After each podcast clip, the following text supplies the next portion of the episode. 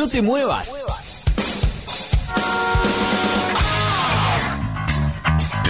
Llegó la hora.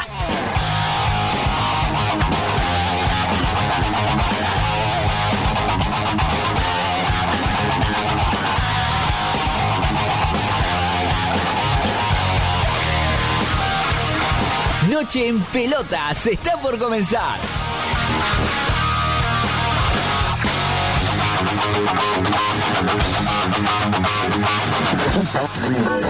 Para, para, ¿qué haces? No cambies de radio. Quédate escuchando Noche en Pelotas, tu último resumen deportivo y algo de música.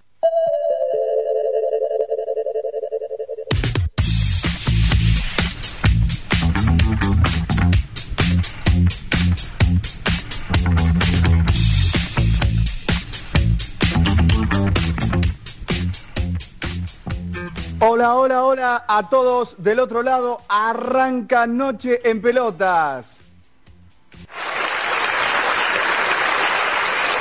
Capítulo número 86-21 de diciembre de 2021. Tenemos todo 21, ¿no? 21, 12, 21, bueno, un juego de números. Pero tenemos la Navidad este, ahí a las puertas. Eh, una excusa para cerrar el año, para levantar la copa, para hacer los balances de que siempre hacemos, bueno, este, cerrar el año, un año difícil seguramente para, para muchos, quizás para todos, eh, pero bueno, eh, lo, tratamos de transitar de la mejor manera y lo podemos eh, acoplar incluso con el, con el 2020 y ha sido, han sido dos años bastante difíciles para todos los argentinos y para todos los este, habitantes de este planeta. No sé si el coronavirus existirá en algún otro lado, pero acá vino para rompernos la vida. Eh, exactamente las 9 de la noche, 8 minutos en toda la República Argentina, una temperatura de 25 grados, por suerte bajó, por suerte bajó, porque eh, entre ayer y hoy no nos dieron un cachetazo, está bien, seguramente ahora cuando ingrese el señor de de oriundo de Santiago me va a decir que esto no es calor, pero bueno, para los citadinos como yo, esto es calor. Si tengo el asfalto al lado y hay 30 y pico de grado de, sensación térmica, ¿qué voy a hacer? En el aire de la receta del grupo Sónica, la más escuchada de internet, operación técnica Pablo Mosca, producción general Florencia Sánchez, Melanie Arrieta, Dani García, si se dice es mi nombre. Nos encuentran donde, donde siempre. Somos homónimo en todos lados. www.nocheenpelotas.com.ar, ahí es nuestra web. Eh, nos encuentran y tienen todos los links para eh, ingresar a Instagram, a Facebook, a Twitter, a Twitch, a Spotify, a YouTube. Por todos lados estamos. Cerramos el año en todas las plataformas multimedia. También estamos saliendo en vivo desde Instagram, desde Facebook, desde Twitch y desde YouTube también. Desde el celular tenés eh, la aplicación de la RZ, eh, lo podés bajar por Android, por iOS, te descargas la aplicación oficial de la RZ y nos escuchás directamente del teléfono. Y si no, mm, a través de la web larz.com.ar. Tenemos WhatsApp también, 11 3904 7590. 11 3904 7590 puedes dejar tu mensaje, como también puedes dejar un mensaje en Instagram cerrando el capítulo 86, lindo número, eh, lindo número, el segundo campeonato que obtuvo la Argentina. El próximo año será año mundialista. Se quebrará esa de... ¿Cuántos campeonatos tenés? Ahí tengo dos. Ah, el 80, 78, 86, sí, bueno. A ver, déjenme soñar, ¿eh? Déjenme soñar. Yo quiero poner ahí la 22, 78, 86, 22. Bueno, este, soñar para cerrar el año soñando. Eh, decía, ¿cómo terminó tu equipo el 2021? Dejanos tu mensaje eh, y contanos cómo, cómo terminó tu equipo, si este, estuvo peleando, peleando arriba, peleando abajo, haciendo la plancha. Eh, por ejemplo, en este momento están dirimiendo el segundo ascenso Quilmes y Barraca Central. Vamos a estar también analizando un poquito ese asunto. Pero ya abro el juego, la mesa chica de Noche en Pelotas, el último programa del año. Hoy cerramos la temporada número 4. la temporada 3 y 4 estuvieron golpeadas como todos nosotros, pero hoy cerramos eh, un ciclo, el ciclo del 2021, y el señor segundo elemento de esta mesa, Corbis Corbalán, ¿cómo le va?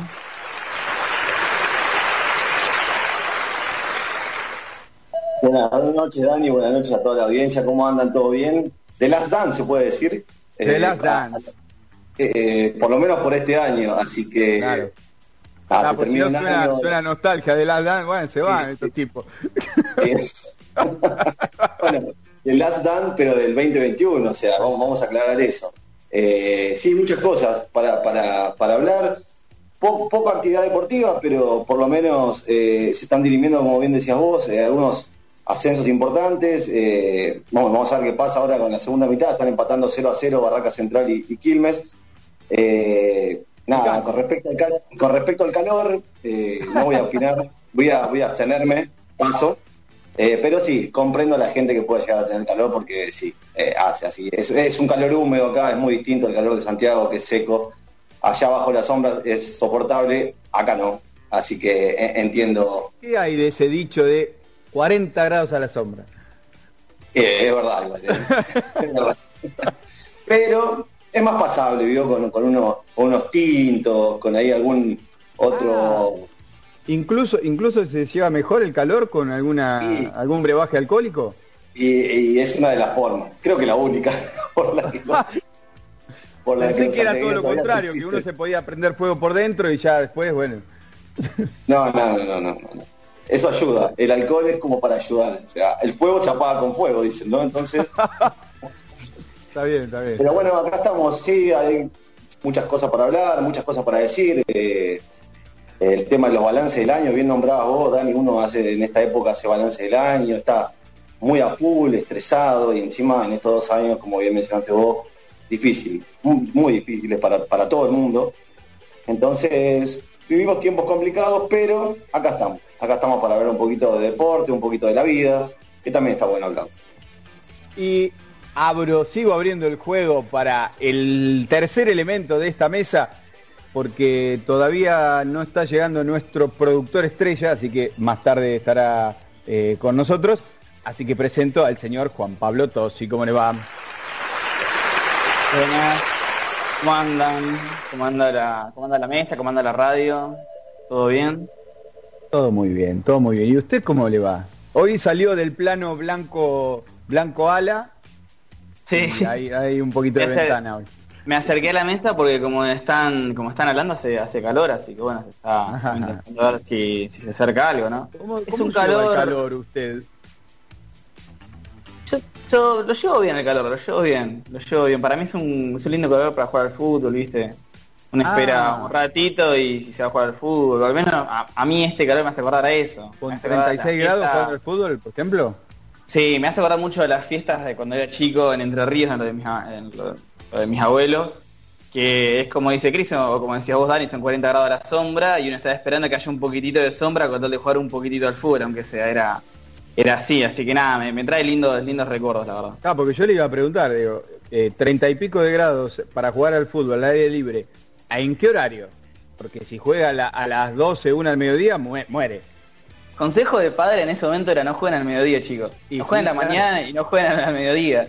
Nosotros estábamos con la pelota de fútbol, porque viste que es un país muy futbolero, y íbamos con la pelota de fútbol y decía, ya podíamos jugar, ya podemos jugar con todos mis primos, era un montón, ya podemos jugar, ya podemos jugar, no, todavía no, todavía no. Iban a sobre las 3 de la tarde, 4 de la tarde, empezaba a aflojar, había un poquito de sombra y nos íbamos... Ah. Me acuerdo que el arco estaba sobre un árbol altísimo, muy viejo, y el árbol iba dando sombra. Y la primera sombra que daba era sobre el córner, entonces lo primero que hacíamos los 3, 4 de la tarde cuando empezaba a dar la sombra era tirar el córner, y tirar el córner hasta cabecear, a cabecear, a cabecear. Después cuando iba un poquitito más para este lado, y ahí hacía un 25, a un meteor, alguna cosa así. Famoso 25. El famoso 25. y el famoso árbol, que había un viejo seguramente ahí mirando el partido, ¿no? Como el viejo con árbol. Aquel oh, cuento de Fontana Rosa. Lindo, cuento. Para los oyentes que, no sé, que, que están ahora, búsquenlo Está en YouTube también, es, un lindo cuento el que Futbolero. Futbolero y de la vida, ¿por qué no? Sí, tal cual. Eh, ¿En qué ciudad de Entre Ríos decía Tosi? Es un, un pueblito agrícola ganadero que se llama Colonia Víctor, está cerca de La Paz. Casi llegando a, Corrientes. Son 420 kilómetros de campana, no me quiero imaginar de, capital, así que bueno. Serán unos 500 kilómetros de capital. Un poquito más, tampoco estamos en el otro lado. Pero bueno. Pero Hay, hay, hay, hay, una historia que, hace, hablando de eso, pasó hace, esto me pasó hace, hace poco. Cancha de bochas, hace años no se jugaba las bochas en el pueblo. Y también las bochas es un, es un deporte muy de acá, ¿no? Y se escuchó el, el, de cuando, ¿viste? Cuando, cuando se tira la, bocha por arriba para rematar. ¿Qué ruido? Perdón, eh, perdón mi ignorancia. ¿Qué ruido ese es el de la bocha para arriba? Cuando, cuando uno tira la bocha y golpea contra el bochín, suena mucho más fuerte que cuando uno lo tira por abajo, porque por abajo uno quiere arrimar. En ese caso uno quiere rematar, quiere sacar la bocha del lugar. Ah, y ese ruido. Es un más fuerte, claro. Exactamente. Y ese ruido cuando sonó empezó a venir la gente, porque hacía años no se escuchaba. Y, después averiguando, es un deporte que se jugaba mucho antes, mucho, que ahora se está dejando de jugar.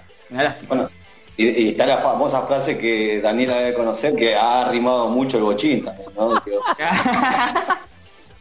Esa creo que trasciende las, las este, los años, las temporadas, me parece que Chris, yo te vi a vos el jueves arrimando un poquito de Tosi se rió, eh, así que también la conoce. No, no, no. Para mí viste mal, claramente no. ¿Qué pasó? ¿Qué pasó? Ahí me perdí de algo. Tuvimos la fiesta de la empresa y nada, el señor dice que me vio arrimando el bochín, claramente no. Estoy retirado ya. si me, si me guío por Twitter. Tremendo, tremendo. Salgamos de esto. Efeméride, por favor.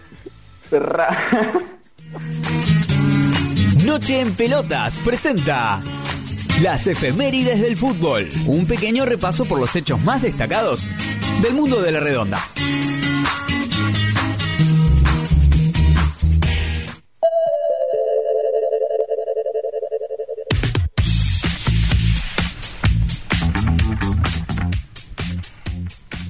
Muy bien, comenzamos con la última efeméride del año, las últimas efemérides del año.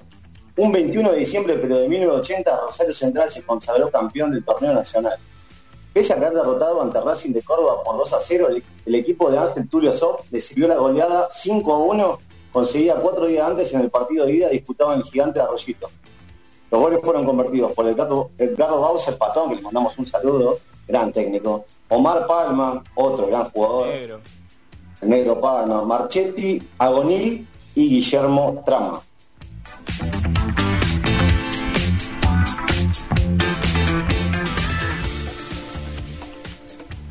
Bueno, un 21 de diciembre, pero de 1997, River se consagraba tricampeón del fútbol argentino. El equipo dirigido por el pelado Ramón Ángel Díaz se quedó con el torneo de apertura tras igualar 1 a 1 con Argentinos Juniors en la cancha de Vélez. El único gol millonario lo hizo un tal Marcelo Salas, pero el dato más de color es que fue el último partido de El Príncipe Enzo Francesco.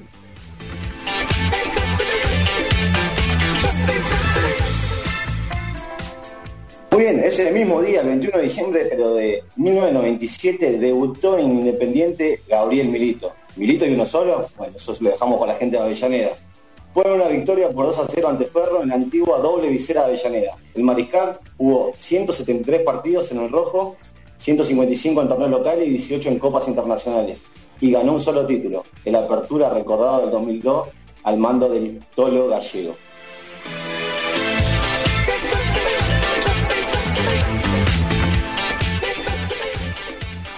Llegamos al nuevo gasómetro, va al lado de los cuervos, al lado de San Lorenzo, para decir que un 21 de diciembre de 2003 en el estadio de San Lorenzo se realizó el partido de despedida del Beto Alberto Federico Acosta. El Beto Acosta. 25.000 hinchas homenajearon al goleador en el nuevo gasómetro. El ciclón venció 4 a 2 a un equipo de estrellas en un encuentro que contó con dos golazos del Beto, uno de su hijo y una joyita del uruguayo Enzo Francesco. ¿Y cómo estaba Enzo en este día? Hizo un gol desde la mitad de la cancha. Es el día más feliz de mi carrera, dijo.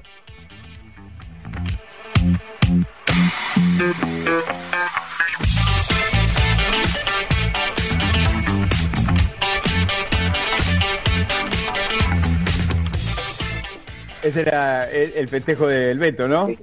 Era uno de los, familia. Tal cual. Eh, me, me, acuerdo mucho de ese festejo, yo era, era, era joven y cuando jugábamos en las canchas, era uno de los festejos que me, que me gustaba hacer cuando hacía un gol. Pero, pero ¿lo repetía o tenía algún sentido? Porque Acosta era, era su, su esposa y sus tres hijos. Claro, tal cual, pero me gustaba cómo miraba la cámara y saludaba y sonreía y me hacía el cuatro. El Beto, gran goleador, muy, creo que infravalorado en este fútbol, ¿no? No, no se lo nombra mucho al Beto Acosta. Eh, uno Suele pasar, ¿eh? Suele pasar. Suele pasar. Por ejemplo, hoy mismo también están cumpliendo años Matías Almeida y Fabián Cubero.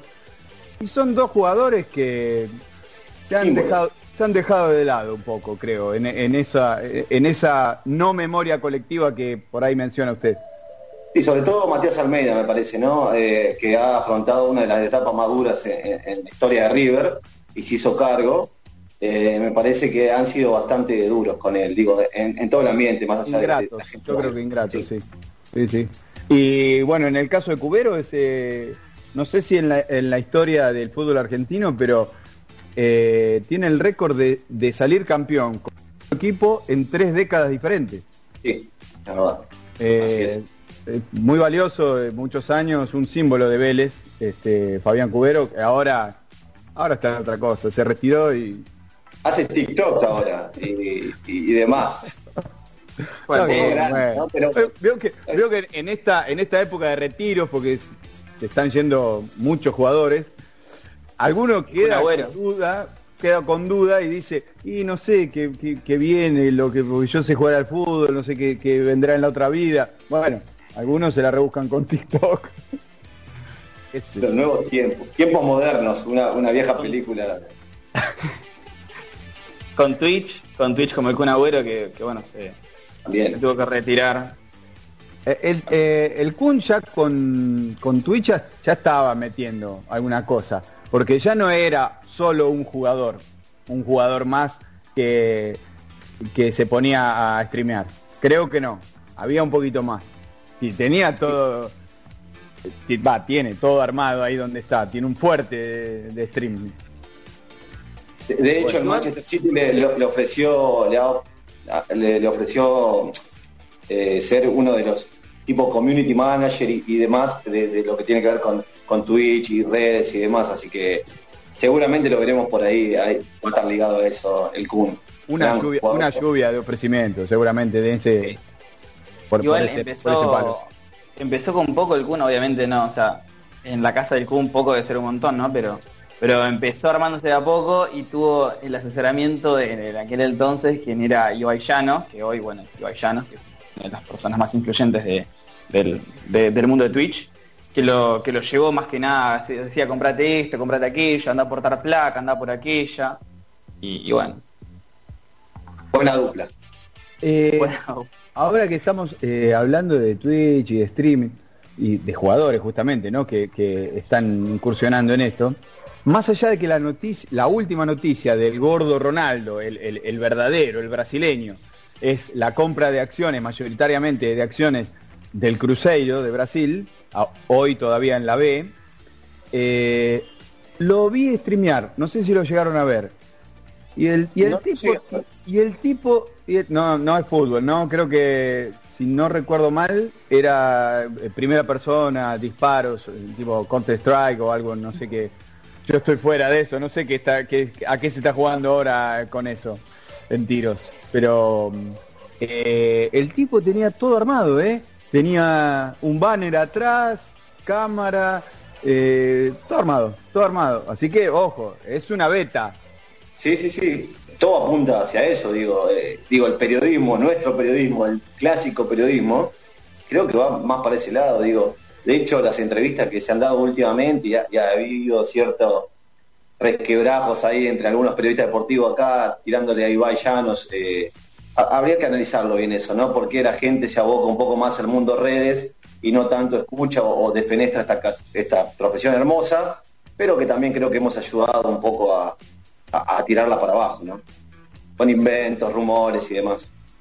Sí, igual, eh, ya que, lo menciona, digo, no, entiendo por qué la hazaña, con, sea con Ibai o sea con quien sea, digo, es muy probable, es muy probable que este tipo de, que no se malentienda, ¿no? De personajes tenga alguna llegada económica y que eso ya le permita acceder a ciertos lugares, ¿no? Eh, yo no creo que yo mañana me ponga a streamear y, a la semana próxima eh, Messi me da pelota y me invita al Parque de los Príncipes. Digo, yo creo que hay que remar un poquito, hay que tener algún contacto. Bueno, no, no, no, no estoy diciendo nada nuevo. Eh, pero acá la comunidad de nuestros colegas, algunos colegas nuestros, se, rasgaron las vestiduras de, uh, ¿cómo es esto? ¿Por qué consigue notas? ¿Por qué hace esto? Bueno, es, un, es otra alternativa de, acercarse a los jugadores, a los protagonistas. ¿Por qué no? Quizás de una manera más amigable y más abocada a lo que son, eh, digo, son jóvenes los futbolistas. Messi, un abuelo, tienen 30, 32 años. Eh, digo, es, es, otro, es otro, es otra generación. Entonces me parece que lo, que han hecho me parece bien y lo que ha hecho el periodismo deportivo, recordemos a la audiencia lo que había pasado entre el caso Gustavo López, era uno de los periodistas, y, y lo había tirado así como si nada, y después Baillanos salió a decirle, bueno, mira, yo estoy acá en el Parque de los Príncipes haciendo una nota a Messi y vos ahí en Argentina tranquilo esperando quizás que algún día te levante el teléfono Messi, que dudo que suceda, así que bueno. Y, y Llanos en el medio del Parque de los Príncipes decía, que dónde está, dónde está eh, López, Gustavo López, ¿dónde está Gustavo López? Decía. bien jugado, igual, ¿eh? bien jugado. Sí, igual, igual Ibai, o sea, por, ejemplo, yo creo que hoy Ibai y Coscu son dos de las personas que más eh, han, crecido en lo que es Twitch y son los referentes, pero también hay que ver lo que fueron sus primeros años, fueron años muy sufridos para, para ambos. Ibai también, por ejemplo, es estudio, estudio periodismo, o sea, es una persona muy informada que capaz no empezó la carrera en sí. Creo que ni siquiera llegó a, terminarla. Igual no, no, no, la tiene terminada. De hecho, él se hace conocido por unos relatos que hacía de, juegos, eh, pero lo hacía tipo épicos a los relatos y entonces como que ahí le fueron dando un poco más de importancia y decían, ah, mira, mira este, mira que viene, ¿eh? Y ahí se fue metiendo y bueno, está donde está y bien merecido, digo, no es que de la nada se hizo. En, definitiva, en definitiva hay mucho recelo con nosotros, con el mundo del periodismo deportivo, por la crítica despiadada, siempre caemos en lo mismo. Eh, eso no... Eh, yo siempre sostengo la bandera de se puede criticar pero con respeto. Eh, y, llegás, a, a encontrar a veces análisis o críticas ya lastimosas y agresivas. Entonces el protagonista empieza como a alejarse de esas situaciones, de, esos ámbitos. Entonces, estamos en una bolsa, ese es el periodismo deportivo o, los periodistas. Y eh, entonces es, difícil desmenuzar, ah, bueno, este sí, bueno, a veces sucede que lo, lo pueden ver, pero en general estamos todos en la misma bolsa y hay un gran recelo contra, contra nosotros, con, con nuestro trabajo. Eso sucede. Por lo menos me parece, ¿no?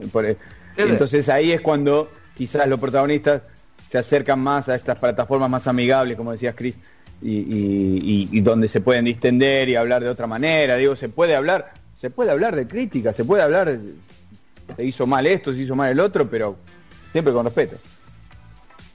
¿Ya les parece que, capaz el, lugar del periodista en el momento de dar la opinión, creo que es uno, es uno de los momentos más difíciles porque uno capaz puede tener sensaciones Creo que, por ejemplo, uno de los peores momentos es con la selección, porque la selección, obviamente uno como hincha puede tener capaz una primera reacción media desaforada, pero después uno como periodista tiene que tener la responsabilidad de dar una, opinión medida, y, creo que este es el punto que tanto le cuesta a muchos periodistas, y por lo cual después termina generando estas rigideces con los protagonistas. No sé si coinciden ustedes. Sí, sí, sí, tal cual. Para mí, como dice Juanpi, o sea, el, caso de ese ejemplo me parece el de la selección, me parece el más acertado porque uno le sale el hincha, digo. Más allá de cada uno seamos distintos. Primero con la selección tiramos todo para un mismo lado y bueno, hemos sufrido caídas y caídas y uno por ahí, hasta me incluyo, ha, tenido reacciones con jugadores que decís, no, pará, o sea, no, no tiene que ver. Si, mientras la crítica sea constructiva, porque digo, Messi ha jugado mal partidos en la selección, sí, claro, de hecho, para mí muchos partidos importantes Messi lo ha jugado mal o ha jugado muy por debajo de lo que podría, pero no por eso digo, no, es un pecho frío, tendría que renunciar y demás. Que al aire periodistas consagrados, entre comillas, lo han dicho y lo han expuesto hace poco en la entrega del balón de oro, ¿no? Las Eh, barbaridades, las barbaridades que han dicho. Las barbaridades que han dicho y bueno, en, en definitiva queda englobado en, en un solo rubro, aunque, como decís vos, en un video solo Sí. se vio un- una cara. sí, se ve una cara, bueno, Y también de, ahí de eso, y de eso se quejó también, ¿eh? Eh, hay una sola cara. ¿Qué cree? ¿Que pongan 20 caras? Dale. Eh, ah, igual ahí, ahí juega un poco los intereses de quién armó el video, de, de qué medio y demás, sí, sí, No, eh, nada, nada es aleatorio, vamos. claro. Nada es aleatorio. Eh, 9 de la noche, 32 minutos. eh, vendemos un ratito y ahora sí nos metemos. Tenemos Bover, tenemos este, la definición del segundo ascenso de primera, los premios NEP de esto, de este 2021 que nos dejó. Tenemos mucho más. Ya volvemos. Escucha Noche en Pelotas. Tu último resumen deportivo con la conducción de Dani García y gran equipo. Todos los martes de 21 a 23 por la RZ www.larz.com.ar.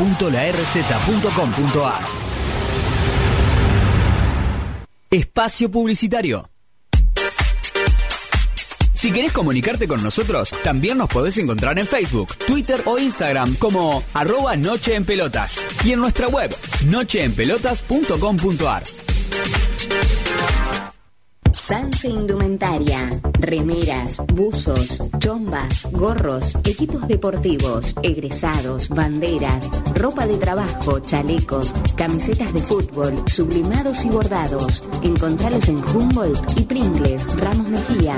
Comunicate al 1558 03 5998 o al 44 64 30 68 en Instagram arroba Sanse Indumentaria. Legado Integral Training, un espacio de entrenamiento único, con profesionales de excelente calidad, rutinas súper completas en grupo y con una hermosa comunidad con la que te será más fácil construir hábitos y mejorar tu salud. Elegí una de nuestras sedes para empezar a ser parte de esta familia. Encontrarnos en Instagram en arroba legado-bss, Legado Integral Training. Kiwi Delivery. Venía a un lugar donde vas a poder encontrar una gran variedad de delicias como sushi, pocket, wok, ensaladas y nuestro rincón de dulces. Nosotros sabemos cómo darle una nueva experiencia a tu paladar. Podés encontrarnos en Yatay 525 en el barrio de Almagro o comunicate a nuestro WhatsApp 11 28 69 35 46 de 11 a 23 45 horas. Kiwi Delivery. Gracias.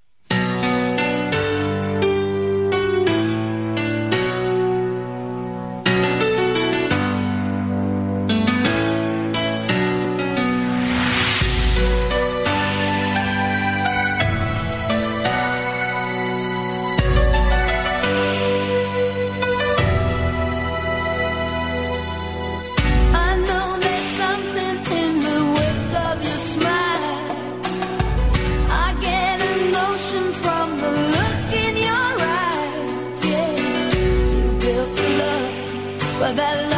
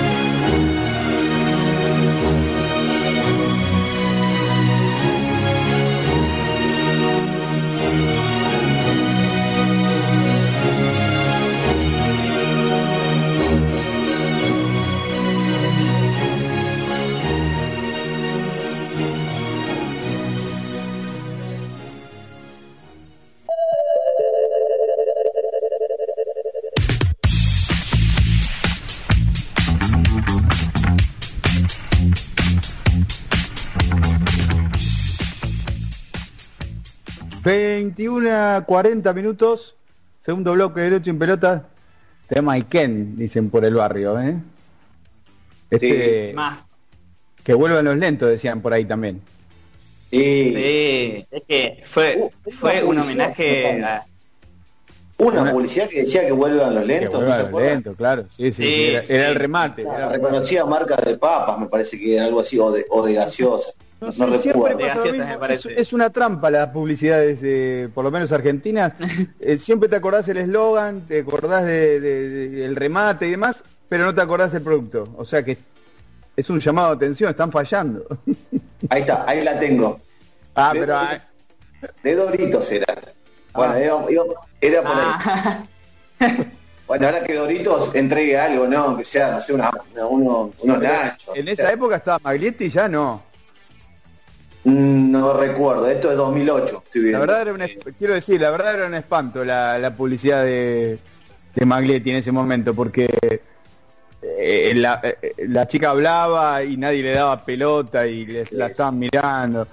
Y, Bueno. y- y- y no, no, no había mucho sentido en lo que estaba contando tampoco. O sea que la verdad bastante, bastante fea la publicidad.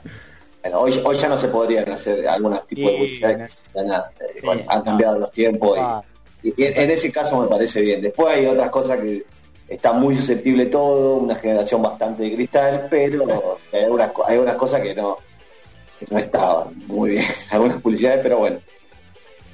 Pero bueno, volviendo al tema de, de que me decían los lentos, no, yo soy muy ochentoso, yo tendría que haber nacido en los 80. yo también coincido, coincido 100% con Chris. Igual no es, no es en los 80, tipo, generación de los 80, 70, ¿de qué- de qué año? por ahí para ¿de qué llegar bien ahí. Hermoso. Este, este tema es del año 88. No, no, no, no, no, Corby, ¿de qué año es?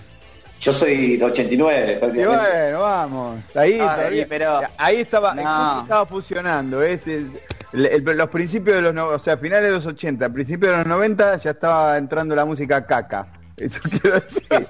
Sí, sí, sí. Bueno, O sea, este, muy atrás, mucho más atrás es la mejor. Pero bueno, ya ahí es una opinión, Dani. que no se enoje nadie. No, obvio. Coincido completamente. Este tema, o sea, que agregar este tema surgió por un asado que tuve hace muy poco con amigos de mi papá era, y amigos de mi mamá, generación de- del 72. Me decía, no sabes lo que eran los lentos de antes, no sabes lo que era lo boliche de antes, la música de antes. Y, digo, es verdad, y dije, bueno, vamos a hacer un homenaje en especial a mi mamá, que mi mamá es del 72, vamos a hacer un homenaje a ella, o sea, por este tema, por eso fue más que nada ponerlo. Pero realmente eran unos temazos hermosos los de antes, eran todos épicos. Creo que si no me equivoco, hubo... Claro. Contale a Dani cómo cabeceaba para sacar a bailar, chica. Cabeceaba, ese parece el social Rivadavia cuando iban a bailar tango. ¿qué? Matineado, ¿no? Claro, o sea, sí, está bien, soy, soy de otra generación, un poquito más atrás, tampoco tanto, pero no cabeceaba, vamos. Tampoco tanto, Dani, ¿no? Tampoco, Tampoco tanto. en el fútbol cabeceaba, ese- y eso que siempre me rompía las bolas, dale, que sos alto, la concha. Está como Bilardo con, con Ruggeri que le hizo bailar al lado de no sé qué delantero en el casamiento de, Careca. de Careca, en el casamiento de Maradona. En el, el casamiento de Maradona, ponete, andá a bailar con, al lado de Careca, pero eh, eh, eh, doctor, ¿qué quiere? Carlos, anda a bailar, y lo medía, y lo medía, no, es hermoso. Una cosa. Me di más que no te puede ganar arriba, le decía.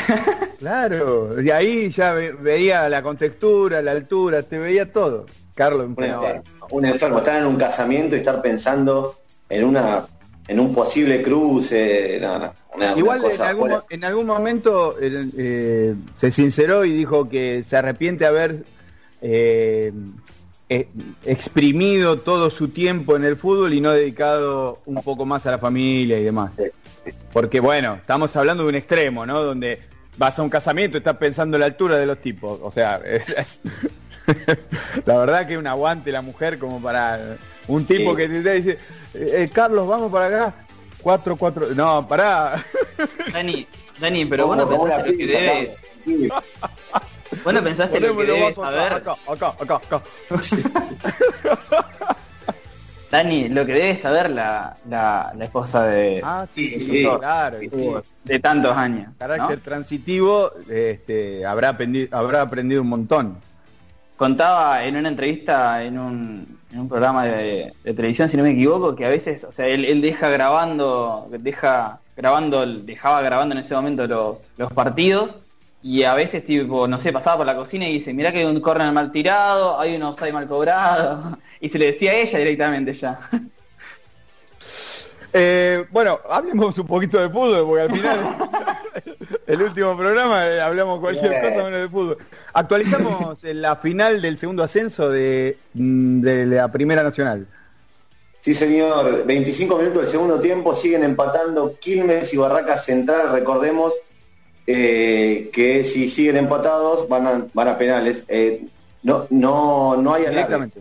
Directamente penales. en esta en este reducido, así que bueno, veremos si el equipo de Chiquitapia o, o el equipo de, de, de otro de los grosos, ¿no? Eh, tan polémico. este Fernández. Sí, de Aníbal, de, de Aníbal. Eh, Aníbal, digamos. Barra- la morsa, Bar- le decían por ahí. ¿no? Barracas. La No, morsa. Sa- salí de maravilla. Barracas, eh, a ver, es, eh, setenta y pico de años sin estar en primera división. Y creo que el tiempo que estuvo fue en el amateurismo. Eh, y Quilmes desde el 2010, eh, de la temporada 16-17 creo que, que fue la última este, expedición en primera división. Así que bueno, sobre todo por la gente de Barracas, ¿no? Muy esperado. Pero Quilmes, Quilmes tiene el récord, eh, que ahora Sí, no recuerdo el año, de cinco, cinco finales perdidas, ¿no? Por el ascenso. Sí, sí, es uno, no- no, yo tampoco tengo el año, pero es el que tiene más récord de haber jugado cuando estaban las promociones, ha jugado muchísimas promociones por, por, por ascender, ha perdido y también ha, ha ganado bastante, digo, es uno de los equipos que más ha subido y bajado en, en- en nuestro fútbol argentino. Sí, sí, sí. Eh, bien, bueno, eh, poco ha pasado en este, en esta última semana, pero el sábado tuvimos un campeón, otro campeón, el trofeo, trofeo de campeones, que es. en esta oportunidad, porque con estos cambios que tiene la AFA, la Liga Profesional de Fútbol y demás, ya nos marean, eh, se jugó un trofeo de campeones, pero era de la Superliga, que fue cuando eh, Racing le ganó a Tigre. Después eh, cambió la denominación porque la, eh, eh, la, la Superliga desapareció, emergió la Liga Profesional de Fútbol y este trofeo de más allá también, ¿no? El inicio de la pandemia, que no, no, no se disputaron algunos torneos. este, este que se disputó el sábado, es el trofeo de campeones de la Liga Profesional de Fútbol. O sea, la nueva, el nuevo ente organizador de, de los campeonatos de primera división. Un lío. Eh, en definitiva, Sí, sí, un de hecho, de hecho, hablando un poquito de eso, Dani, eh, Boca ha presentado un amparo en AFA para jugar porque, de hecho, Riquelme ha salido a hablar en declaraciones después de, de obtener la Copa Argentina, diciendo que, bueno, un, un poco con una chicana, ¿no? Tirando, bueno, algunos juegan torneos y finales que nosotros no tenemos la posibilidad de jugarla. Y creo que en eso tiene un poco de razón porque, digo, Boca ha sido campeón de la Copa Maradona, recordemos a, a principios del 2020, ¿no? Eh, Sí, sí, sí. sí, Sí, eh, sí, sí, sí. No. Sí.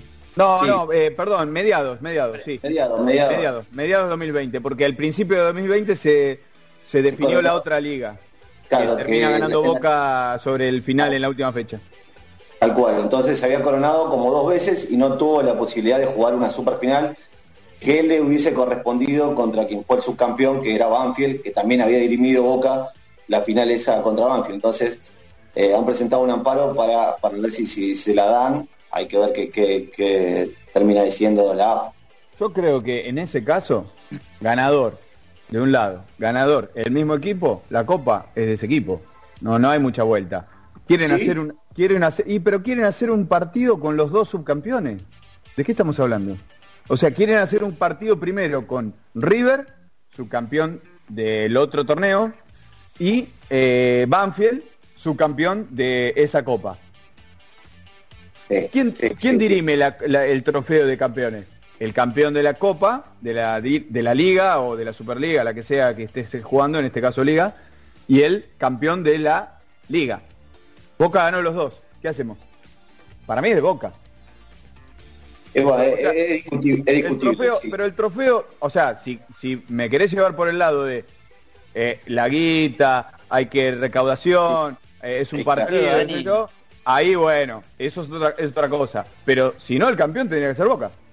Yo creo, Dani, que el problema no pasa tanto por el torneo, ni, ni por la copa, ni por la plata, ni la recaudación. Obviamente sí, pero ustedes fíjense la, la, la plata que se le entregó al campeón de la Copa Argentina, la, bueno, verdad.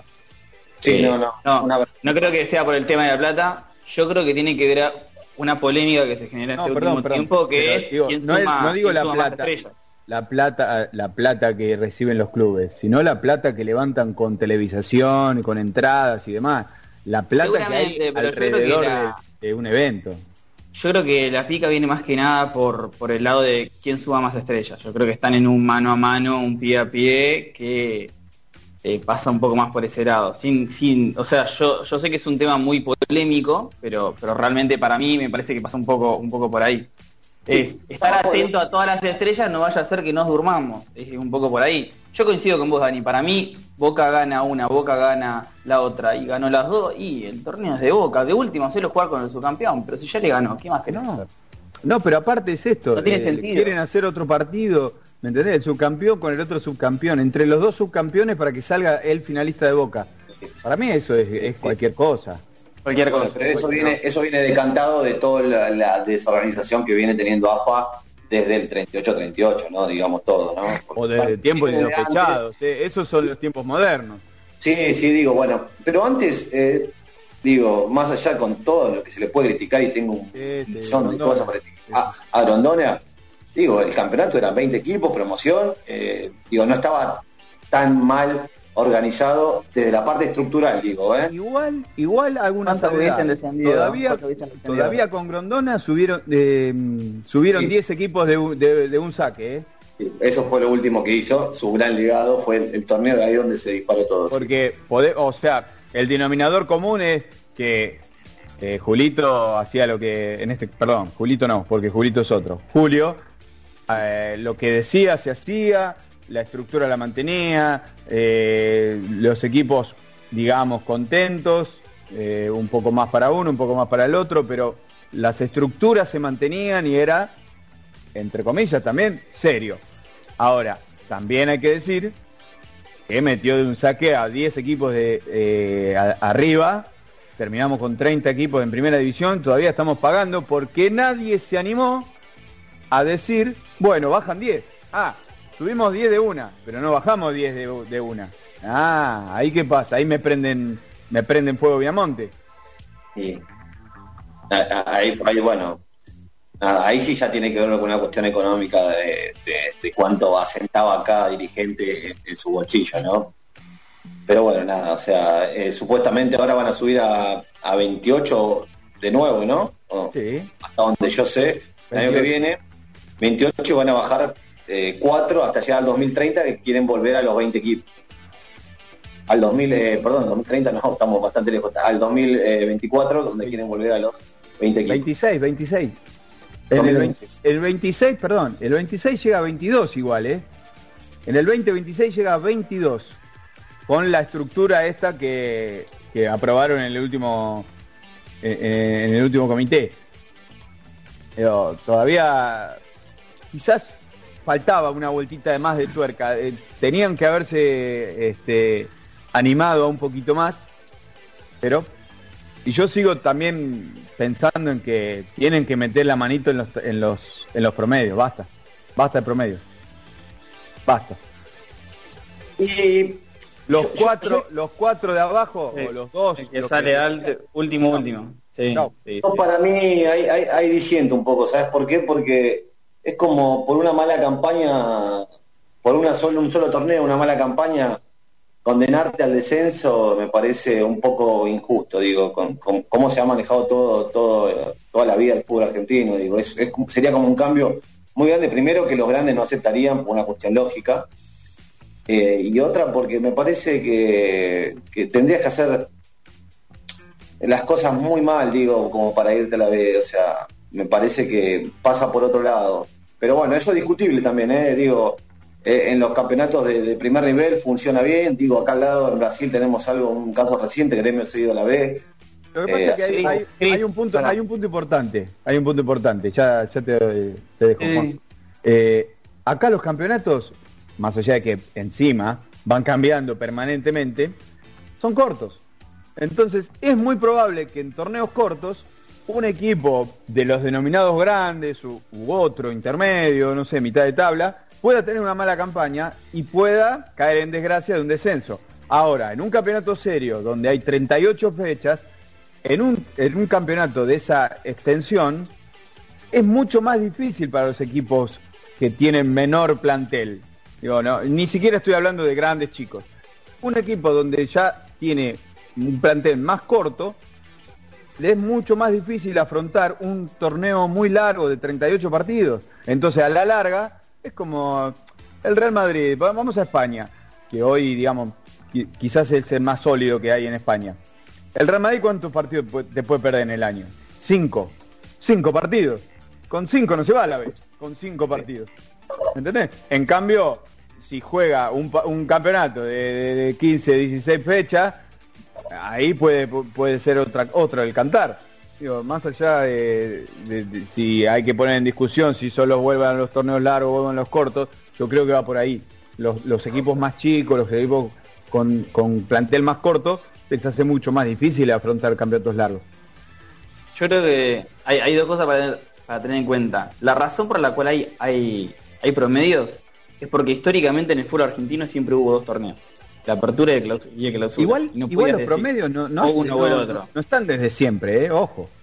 No, no, pero la, la razón lógica es que al haber dos torneos uno no podía decir, ok, desciende el de la apertura y no el de, de clausura. Me parece un poco Sí, lógico eso. eso sí. Hoy, hoy me parece que no se, no se justifica. Pero más allá de eso, también yo creo que hay otra razón más por la cual me parece habría que hacer un gran cambio de formato. Me parece ir más a los torneos europeos, como son la Premier, como son todos los torneos europeos. Primero, no puede ser que juegues un torneo y juegues contra, si son 20 equipos, que juegues 10 de, 10 de local y 9 de visitante. Tienen que jugar todos, tienen que jugar con todos en todas las canchas y puntos así.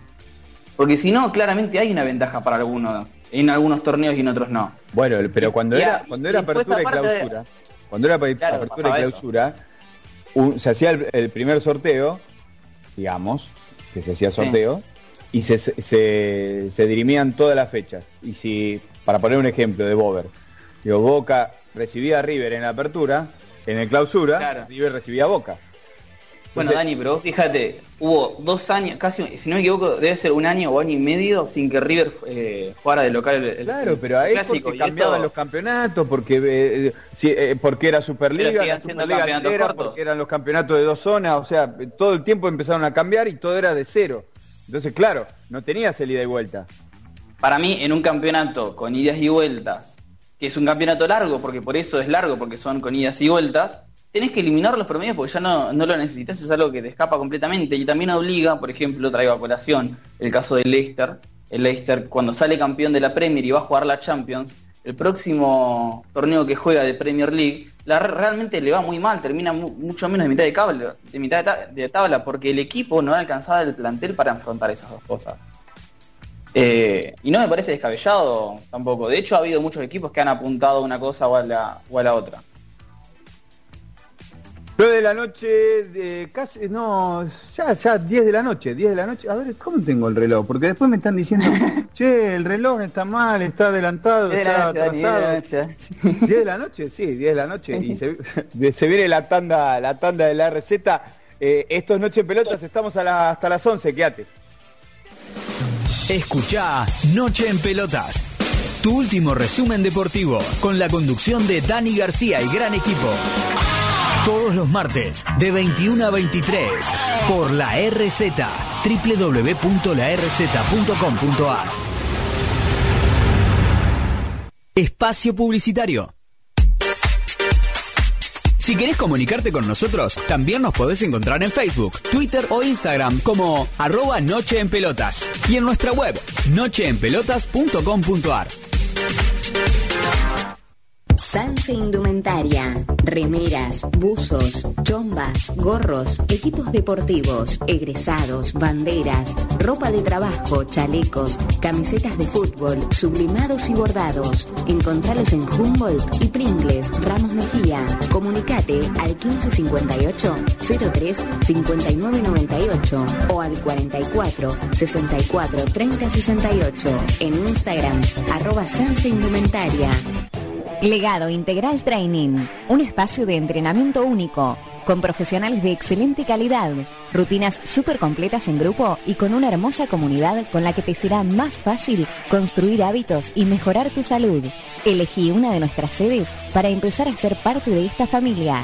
Encontrarnos en Instagram en arroba legado-bss, Legado Integral Training.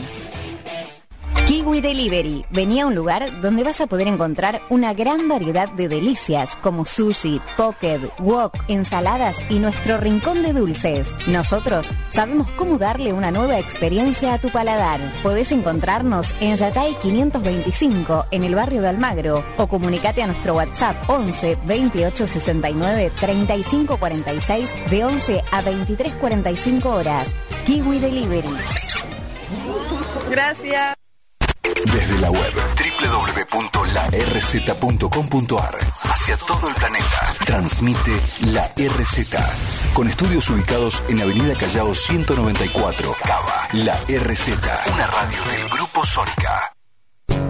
¿Quién dijo que es cosa de viejos? El folclore llegó a Internet. Disfruta de nuestra música en Valorando lo Nuestro. Con la conducción de Facundo Argentino Tursi. Todos los martes a las 19 horas por la RZ. Convivir es cuidarnos.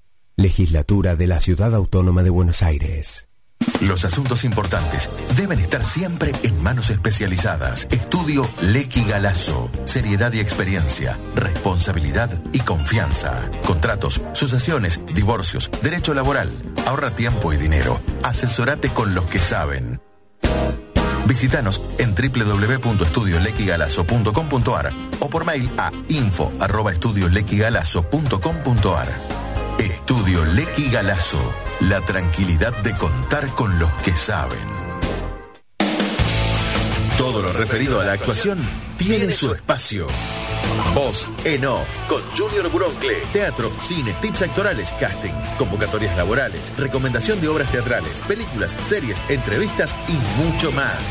Una hora dedicada a la escena donde hablamos de actores, los de acá y los de allá. Todos los miércoles a las 19 horas, Voz en Off, aquí en la RZ. Sumate al Grupo Sónica, el grupo radial más importante de toda la Argentina. Hacé conocer tu producto o servicio. Comunicate por teléfono 4371-4740 o por WhatsApp 11 2262 7728. Sumate a la lista de auspiciantes de Grupo Sónica y llega con tu marca a donde querés llegar. Búscanos en YouTube y suscríbete a nuestro canal. Reviví las mejores entrevistas y forma parte de nuestra comunidad. Somos Grupo Sónica. Comer rico, casero y saludable ahora es posible. Sí, con las viandas caseras diseñadas y elaboradas por la nutricionista Andrea Purita. ¿Querés más info? En Instagram busca Viandas Purita y empezá a comer saludable. Pedidos al 11 3273 5810. Tenés que ser parte de la RZ. Parte de la RZ. Porque sin vos, nada de esto tiene sentido. Sumate a nuestra comunidad. Facebook.com barra RZ Radio. Adaptarse para crecer es, evolucionar. La RZ. La RZ. Somos lo nuevo. Siempre.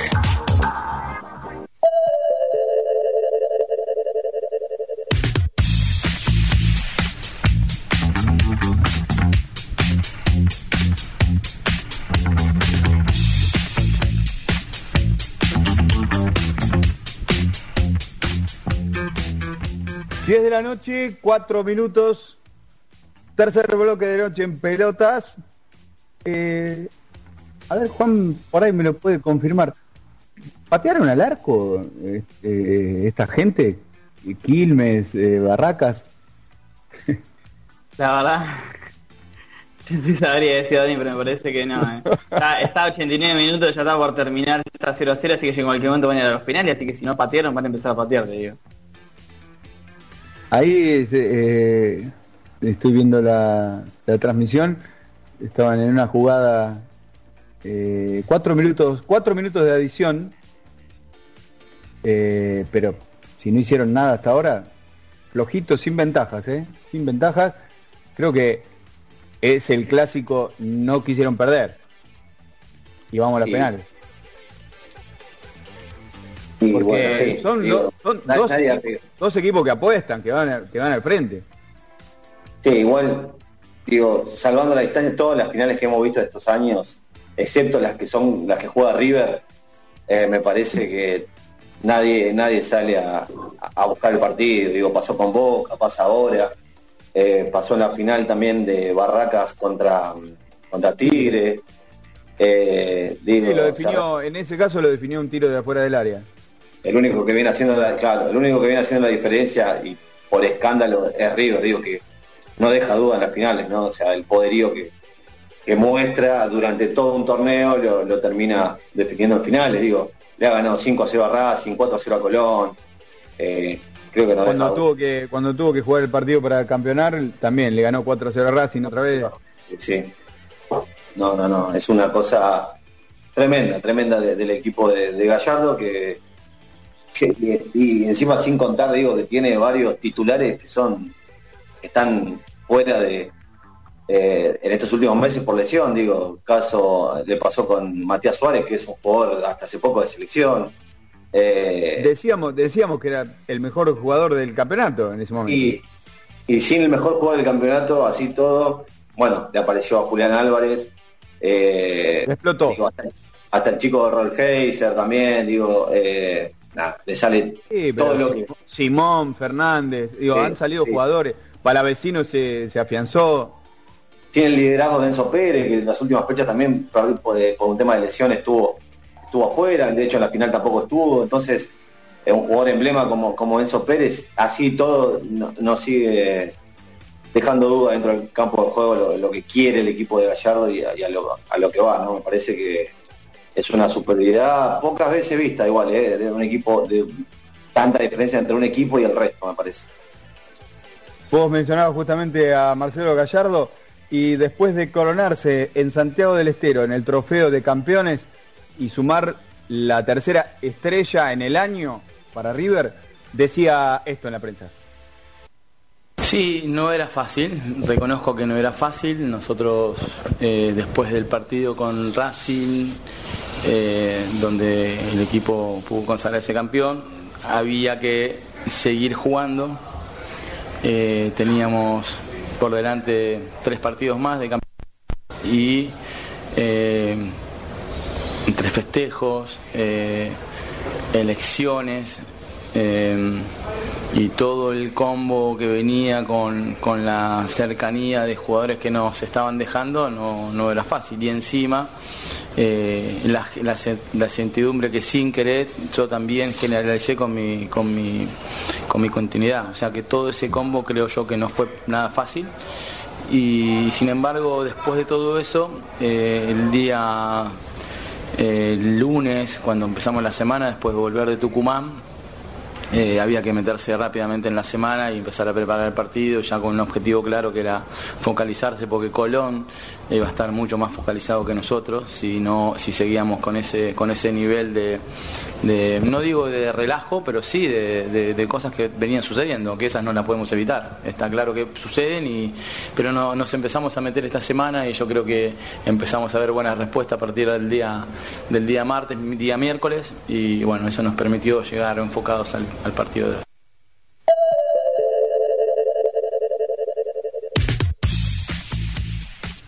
Un partido, es cierto lo que dice Gallardo, sobre todo que se vio reflejado, ¿no? Que le ganó a Racing 4 a 0 en el Monumental, se coronó campeón y los siguientes tres partidos que le restaban eh, eh, para, para completar el campeonato, no ganó.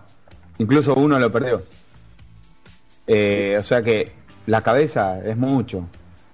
Tenés el mismo equipo, los jugadores están, no sufrieron.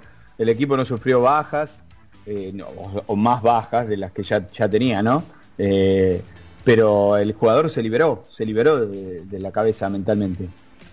Creo que Gallardo tiene mucho de eso, ¿no? De preparar la cabeza de los jugadores, porque a veces se, le ha- se lo criticaba mucho a River cómo jugaba a veces los, los torneos locales, capaz que perdía el primer partido de una llave de, de Copa Libertadores y ya lo daban por muerto y después volvía y te hacían un partido y decía, ¡fua! ¡Qué buen equipo! Y creo que también tiene que ver mucho eso de la cabeza, ¿no? No sé qué retiro espirituales habrá en Cardales a veces cuando iba para allá, para estos pagos, pero no sé, alguna cosa de esas debe haber. Bueno, y, pero ahí tiene mucho que ver eh, eh, Sandra, no, no- no recuerdo el, el apellido. Sandra Rossi. Sandra Rossi. Sandra Ross, digo, y todos los jugadores cada vez que le hacen una entrevista la nombran, digo, hay ahí, lo- para la gente que piensa que es solamente fútbol y demás, no muchachos, hay un montón de cosas atrás, hay un, hay un laburo mental que es clave, digo, pasa en todos los ámbitos, antes quizás no se le daba tanta importancia, pero la salud mental es importante. Y es muy importante, digo, hemos tenido casos también hace poco de, de algunos suicidios de algunos jugadores, el caso Morro García, digo, hay, hay que prestar atención a esas cosas, no, no lo tomemos a la ligera, he escuchado a algunos periodistas, algunos ex campeones mundiales decir, no, bueno, ex- ex- bueno, entonces eh, esas cosas hay que tenerlas en cuenta y me parece que Sandra Rosia en ese sentido hace un, un trabajo estupendo, digo, porque queda claro que no hay nadie que no deje de nombrarla en cada entrevista que, que le hacen. Y me, me llamó la atención lo de Gallardo que dice, más allá de la incertidumbre, que como que la generé sin darme cuenta, digo, él sabía, él sabe la incertidumbre que genera. sí, claro que lo sabe. Eh, y, es un poco jugar con eso y también hacerse cargo un poco de, que si, hubiera pasado un resultado negativo, también hubiera puesto el pecho y decir, bueno, no, estaba en la cabeza, la incertidumbre que me iba, que no me iba, entonces eso también habla de un liderazgo impresionante de- de- del muñeco, ¿no? Hablas de liderazgo, digo, bueno, es, es preponderante lo- la figura de Gallardo por, por encima del resto. Incluso podemos, siempre vamos, podemos hacer este mismo ejercicio, esta gimnasia de ir hacia atrás, buscar otros equipos y, sin, sin ir mucho más lejos que en los 90 con, con Ramón Díaz, haces un, un- barrido a través de, de- los planteles que tuvo Ramón y hay jugadores de elite, jugadores de elite, desde el mencionado Enzo Francescoli más temprano, Ortega, bueno, eh, Astrada, lo- los más ganadores también del club, bueno, un montón, un, lista- un listado enorme. Ahora, vos venís más para acá y creo que es todo lo contrario. Creo que el más, el más importante y preponderante es Gallardo y todo lo demás ha fluctuado y él lo ha ensamblado y lo ha potenciado. Digo, de- a ver, de estos siete años y medio de Gallardo, ¿recuerdan un jugador de elite que haya estado en River? Dos jugadores, tres jugadores de elite. Digo, es muy difícil que te salga así de una. No, no, no, porque ha variado, digo, o sea, eh, Prato, si se quiere, eh, por, por así decirlo, por, por cuánto lo había pagado River en ese momento. Fue jugador, Pero, un jugador que llegó a la selección, pero eh, en mi honesta opinión, en mi humilde opinión, no, no es de elite. No llega a ser figura, no, no, no, no llega a ser figura mundial, digo, no, no, no, en, en ese sentido sí. No Eh, las no. Claro. De hecho, las figuras, por así decirlo, que, que- que han triunfado en Europa o han hecho una buena carrera, no han rendido. Digo, caso de Alessandro, cuando volvió, caso Saviola, digo, ¿se acuerdan? Saviola comió banco durante toda la Libertadores 2015, prácticamente. Eh, Bu- Bueno, pero lo que pasa es que igual, Igual- estaban grandes ya, ¿eh? Eh, Es un, es un tema no, no menor, no menor. no, no, no, pero, digo, si vamos a, a poner ese paralelismo, creo que se ha manejado mejor con no tantas figuras y cuando ha tenido esas figuras ha sabido decir, bueno, no estás bien, al banco. Pero no tenemos, que- no tenemos, perdona, pero no tenemos un, caso de que haya tenido una figura en su mo- en su auge, en su momento este, más glorioso, digamos. Porque No, no, no. Saviola, Saviola le vuelve ya con muchos años Sí, encima. Agrego Sí, no, otro, el payasito Aymar. Aymar vuelve Claro. y por cuestiones de lesiones no, no puede seguir. Saviola tampoco puede. Lucho González tampoco fue tenido tanto en cuenta. Tres, jugadores con, fue- mucha, con mucha experiencia, pero con muchos años ya. Sí. Exactamente. Bueno, y creo que de Alessandro fue el, más- que más jugó de los tres. Sí. Al que va, digo, no, no hay como en la época de Bianchi, se ha plantado, se ha planteado en, este, en estos días, porque logró alcanzar en títulos, es otro debate a, a Carlos Bianchi y Gallardo. Eh, pero digo, no ha tenido un Guillermo, un Palermo y un Riquelme como lo tuvo Bianchi quizás. Como Bermúdez, como Tal cual. Bueno, pero digo, Eh, Córdoba, por ahí, por ahí sí lo tuvo con algún arquero, pero porque Barovero pasó un, un momento excepcional, Armani tuvo momentos de, de un pico muy alto, eh, y, y Córdoba era en un momento era el colombiano era invencible, eh, eh, en un momento de, de la era Bianchi. Pero después buscando por, lo- por los demás 10 de, de esos 11 titulares, yo no sé si hay de elite. Es muy difícil. es Creo muy que difícil. Enzo, Enzo Pérez me parece uno de los jugadores más elite que tuvo Gallardo, pero al mismo tiempo Sí. también llega en una formación diferente, ¿no? Uno lo recuerda en esos primeros momentos en, en aquel Estudiantes, haciendo una banda derecha que iba y volaba. Después creo que el, el haber ido a Europa y el haber sido líder en, en aquel Valencia lo hizo posicionarse en el medio campo y, y liderar. Y creo que creo que capaz es, es de los que más rescataría, así como en el sentido de consagración, porque aparte ya venía de haber jugado la final incluso, que hizo una gran final de, de Copa del Mundo en, en 2014. Eh, creo que es el después- único que salvaría. Después Sí. del partido habló otro personaje, otro protagonista que dejó el fútbol. Eh, no sé si deja River, quizás se pone otra pilcha, ¿no? Pero la- le- dentro del rectángulo ya no va a estar más. Y hay un debate ahí también eh, con la gente de River, por qué no extensivo al mundo del fútbol, ¿no?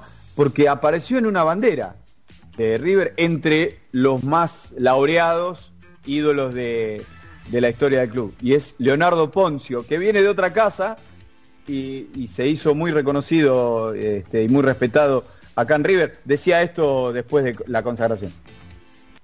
Verdad, es verdad, sí, sí, sí. Estoy en, la, situación que vengo mirando hacia atrás mucho hace mucho tiempo, pero, pero bueno, es difícil, es difícil, es difícil. El recorrido en River, el poder haber venido de otra casa y, y poder ser querido y que la gente se, se vea representado en uno. Es trabajo del diario, es mucho trabajo diario porque uno tiene que, que ponerse todo lo que es River de- dentro de uno para poder salir a la calle y brindar, que tiene una responsabilidad muy grande. Pero bueno, también cuesta de lo que, lo que estoy hablando, desde que se termina. Pero te vengo diciendo que creo que es el mejor momento para ir.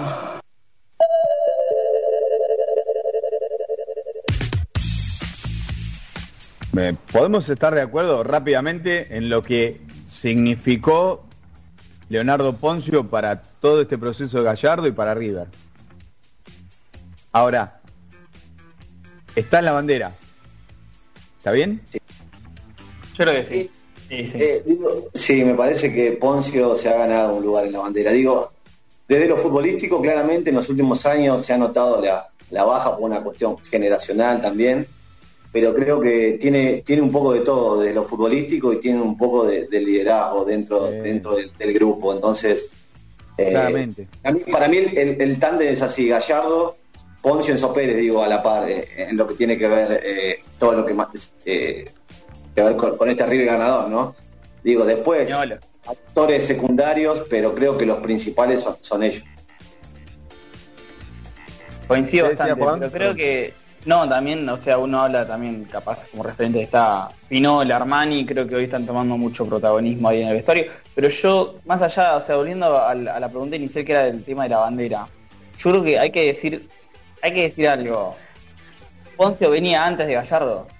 Poncio vino Sí. de Europa cuando, cuando River se fue a pelear eh, a, a pelear el derecho a ascender porque, porque fue eso la realidad. Y, y creo que eso hablando un poco también, retomando lo que dijiste incluso antes, Dani, de, ¿no? de jugadores que no, que no fueron tan reconocidos. Almeida también estuvo en ese momento, pero creo que todos lo- lo- los laureles se los lleva Poncio en ese momento. Y mucho más después, ¿no? Eh, y fue un jugador que se resistió mucho porque primero estaba Poncio, después vino el Lobo, el Lobo Ledesma con, con, con, con Ramón Ángel Con Díaz y bueno, volvió a, volvió a ser a, a ser- a ser suplente, después se va el Lobo porque se retira, se va Argentino Junior, que fue cuando también Riquelme se fue a Argentino Junior. Y, y viene Craneviter y otra vez a, ser, a ser suplente y así decididamente. Y se ganó el corazón del hincha. Realmente paso a paso, año a año, se ganó el corazón del hincha. Creo que es una, es una, es una realidad. Otro, otro que habló, y ya quiero preguntarles también eh, a ustedes en qué, en qué lugar está en River y en qué lugar está eh, en la consideración de la selección también. Habló Franco Armani y decía esto. Sí, la verdad que un año yo creo que muy bueno eh, en lo personal. Eh, obviamente tuvimos, tuvimos durante el año, a ver, eh, algunos altibajos. eh, bueno, todo lo que saben ustedes del tema de- del COVID, que tuvimos con- que jugar con, con jugadores, con Enzo en el arco. Bueno, tuvimos, tuvimos muchas situaciones difíciles que, que nos, subimos, nos supimos sobreponer a eso seguimos adelante, seguimos luchando. algo para rescatar de este grupo que, que nunca se da por vencido.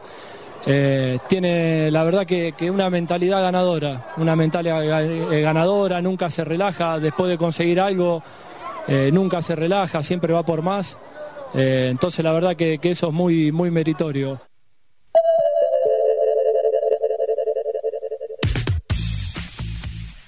Yo sé que si hablamos de arquero de River, o sea, dueños del arco de River, el número uno es Carrizo.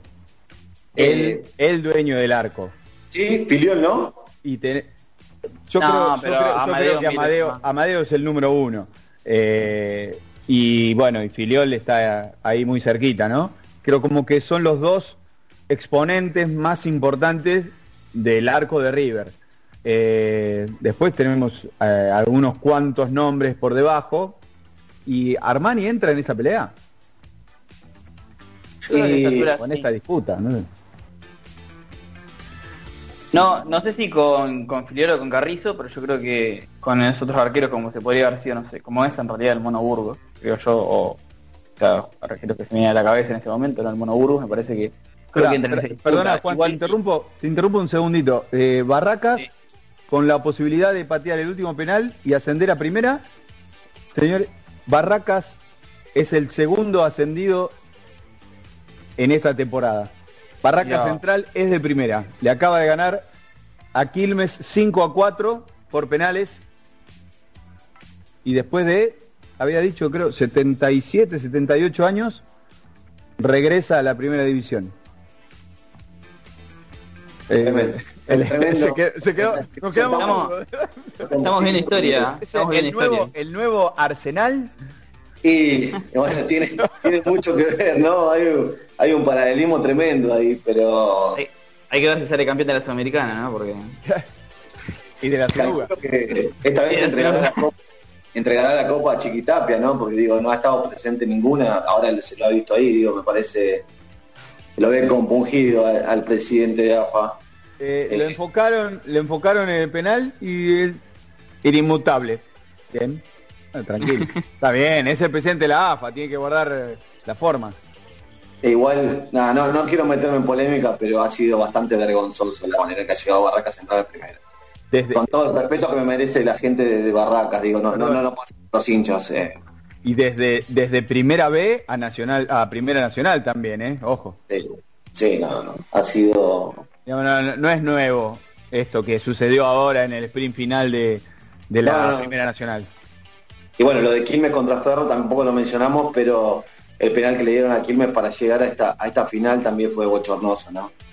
Entonces ya viene bastante sucio el, torneo. ascenso. Chris, yo creo que ahí juega capaz un poco más el arbitraje, me parece. Que, que, que estemos no de acuerdo juega un poco más el arbitraje. Yo creo que en el caso de Barracas Central tiene un caso muy bochornoso que me toca acá un par de cuadras de distancia que creo que es peor todavía. Cuando ya hay otras cosas de por medio creo que es peor todavía. No, comentémoslo a la gente Juan, eh, que, que no sabe eh, el caso de Villadalmine y.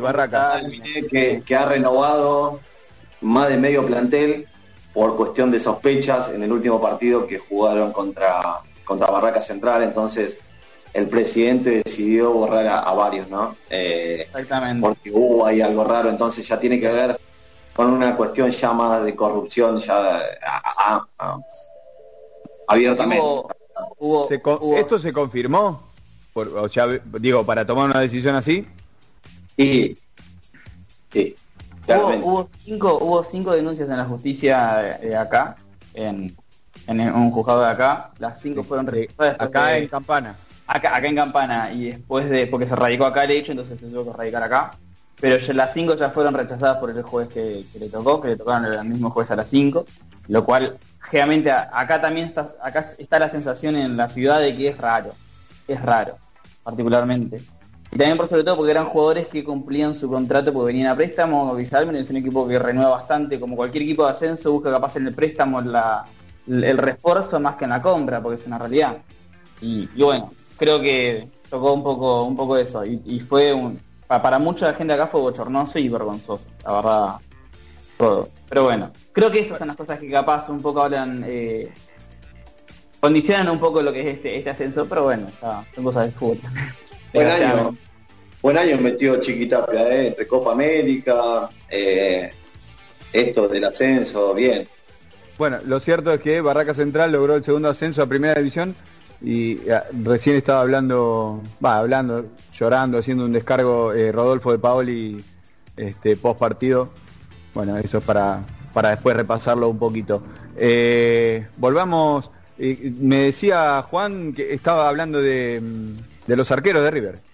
No, yo creo que el siglo de ayer tuvo dos grandes arqueros que eran Barovero y Armani y los dos están ahí peleando lo que serían grandes arqueros, pero no eh, dueños del arco como, o capaz sí, ¿no? Capaz, este es mi opinión personal, que fueron, no sé, eh, eh, Filioli y, y Carrizo.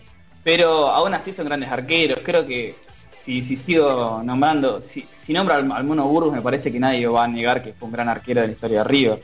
Sí, No. pero no, no- no llegan a estar en, en- en- en bandera, me parece que ha- hay jugadores de bandera y hay jugadores que no son de bandera. Una cuestión hasta de carisma o, o- o de, por más título que le haya dado a un club, creo que pasa por otro lado. Eh, son Fabero claramente fue un perfil muy bajo y, y Armani lo mismo, digo, me parecen dos excelentes arqueros y le han dado mucho a River, van a ser recordados como, como lo son, grandes arqueros, pero no llegan, hablábamos de la bandera, no llegan a estar ahí en la bandera, en la bandera van a estar a Poncio, Gallardo de este ciclo, eh, Enzo Pérez quizás por todo lo que representó, haber, atajado en, una, en un partido decisivo de Copa Libertadores, eh, sin suplentes y demás, Eh, hay, cosas que trascienden que quizás Armani y Barbero no lo han no, lo han hecho, digo, no, no quiere decir que no sean recordados, sino que no, no llegan a ese estatus de, de bandera. Yo creo que lo que lo ayuda mucho eh, a, a Carrizo y a, y, a, y a- y a Filiol es el hecho de la selección también, ¿no? Carrizo, por lo que es internacionalmente, o sea, uno de los primeros arqueros en usar guantes, eh, uno de los primeros arqueros en, salir, o sea, fue una escuela de fútbol re- realmente, más allá de ser uno de los arqueros más importantes de la historia de- del club de River. Pero bueno, en el caso, en los otros casos también está la selección argentina, ¿no? Campeón del mundo, y yo creo que eso también condiciona un poco, ¿no? A- a- a- eh, engrandece un poco lo que es la figura. Y yo creo que Barovero y Armani no tuvieron esa posibilidad. Armani lo intentó estando en River y desgraciadamente no tuvimos la posibilidad de verlo campeón. Y en el caso de Barovero ni siquiera tuvo ni la posibilidad de atajarlo. Sí, es verdad lo que dice Juanpi. Bueno, eh, ya habíamos acordado, yo me tengo que retirar por una cuestión de, de un compromiso que tengo. Eh, bueno, le quiero desear a toda la audiencia que pasen una feliz fiesta, eh, pásenla bien en familia, con amigos. No tomen mucho, si toman, traten de no manejar, eh, eso es clave. Y No usen favor, pirotecnia, no usen no, pirotecnia. sin pirotecnia, eso eh, sin fuegos artificiales. Gásteselo en comida, quieren tomarse algo tranquilo, cómprense, eh, hagan un buen regalo a sus hijos, nietos, padres, eh, pero no lo gasten en pirotecnia. Gasten, gasten en regalo y comida, vamos. Eh, sí, tal cual, gasten en regalo y comida, pásenla bien, disfruten. Nos estaremos viendo el año que viene seguramente, así que bueno, buen año y espero ah, que, que todo lo, lo que se propongan para el año que viene se, se les pueda cumplir y podamos salir de una vez por todas estos dos años que la hemos pasado mal, así que les mando un beso grande muchachos y, y estamos en- en contacto. El saludo de Corbis Corbalán y bueno, el deseo para lo, lo que viene ahora, ya pronto el, el- el cierre del año y lo que va lo que va a venir, eh, en, el, en el próximo 2022. Eh, un abrazo grande, Corbis, y seguramente nos estamos viendo. Adiós. Y, y son las 10 y media, justo creo, ¿no? Sí, 22, 29. Vendemos un ratito, nos acomodamos, llega nuestro productor estrella y seguimos hasta las 11. Quédate con nosotros. Escucha Noche en Pelotas. Tu último resumen deportivo con la conducción de Dani García y gran equipo. Todos los martes de 21 a 23 por la RZ www.larz.com.ar. Espacio publicitario. Si querés comunicarte con nosotros, también nos podés encontrar en Facebook, Twitter o Instagram como arroba Noche en Pelotas y en nuestra web nocheenpelotas.com.ar. Sanse Indumentaria. Remeras, buzos, chombas, gorros, equipos deportivos, egresados, banderas, ropa de trabajo, chalecos, camisetas de fútbol, sublimados y bordados. Encontralos en Humboldt y Pringles, Ramos Mejía. Comunicate al 1558 03 5998 o al 44 64 30 68 en Instagram arroba Sanse Indumentaria. Legado Integral Training, un espacio de entrenamiento único, con profesionales de excelente calidad, rutinas súper completas en grupo y con una hermosa comunidad con la que te será más fácil construir hábitos y mejorar tu salud. Elegí una de nuestras sedes para empezar a ser parte de esta familia. Encontrarnos en Instagram en arroba legado-bss, Legado Integral Training. Kiwi Delivery. Venía a un lugar donde vas a poder encontrar una gran variedad de delicias como sushi, pocket, wok, ensaladas y nuestro rincón de dulces. Nosotros sabemos cómo darle una nueva experiencia a tu paladar. Podés encontrarnos en Yatay 525 en el barrio de Almagro o comunicate a nuestro WhatsApp 11 28 69 35 46 de 11 a 23 45 horas. Kiwi Delivery. Gracias.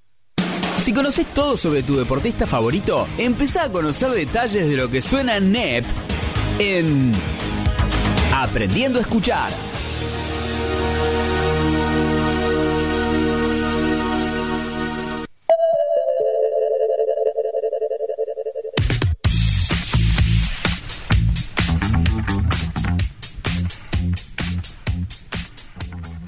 Bueno, un 21 de diciembre de 1988, en el barrio de San Telmo, dejaba este mundo alguien que supo irrumpir en la escena del rock nacional con sonidos innovadores y un cambio de escena, que fue el cambio de escena de los 80, ¿no? Eh, saliendo de aquella horrible época que nos tocó vivir en la Argentina. Eh, fallecía Federico Moura, cantante y compositor de, de, en el principio, una banda llamada Duro con los hermanos Julio y Marcelo Moura, pero luego de Venida Virus en 1981. Eh, una banda que tuvo muchísimo éxito, un- una persona que, dejó una marca como una de las mejores voces de la historia del rock eh, nacional, en mi opinión, aparte, eh, uno de los mejores productores, porque hay que decirlo, por ejemplo, el álbum debut de Soda Stereo fue producido por Federico Moura. Un álbum llenísimo de un montón de detalles que hay que prestarle muchísima atención. A principios de 1987, en el mejor momento de su carrera, Moura recibió la noticia de que tenía HIV. En ese contento, donde prácticamente no existía información sobre el tema y sobre la enfermedad, reunió muchas puertas para culminar eh, Superficies de Placer, que fue su último disco y su- su disco solista. Eh, dio su último concierto el 21 de mayo de 1988 en el Teatro Fénix, en el barrio porteño de Flores.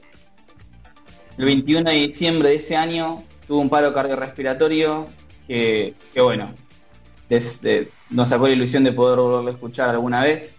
Sus melodías quedan siempre guardadas en nuestros corazones y lo homenajeamos en este Aprendiendo a Escuchar eh, de esta manera con y más, eh, y pronta entrega de virus.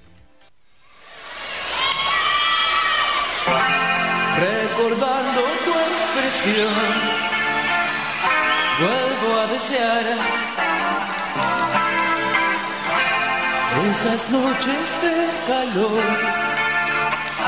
llenas de ansiedad.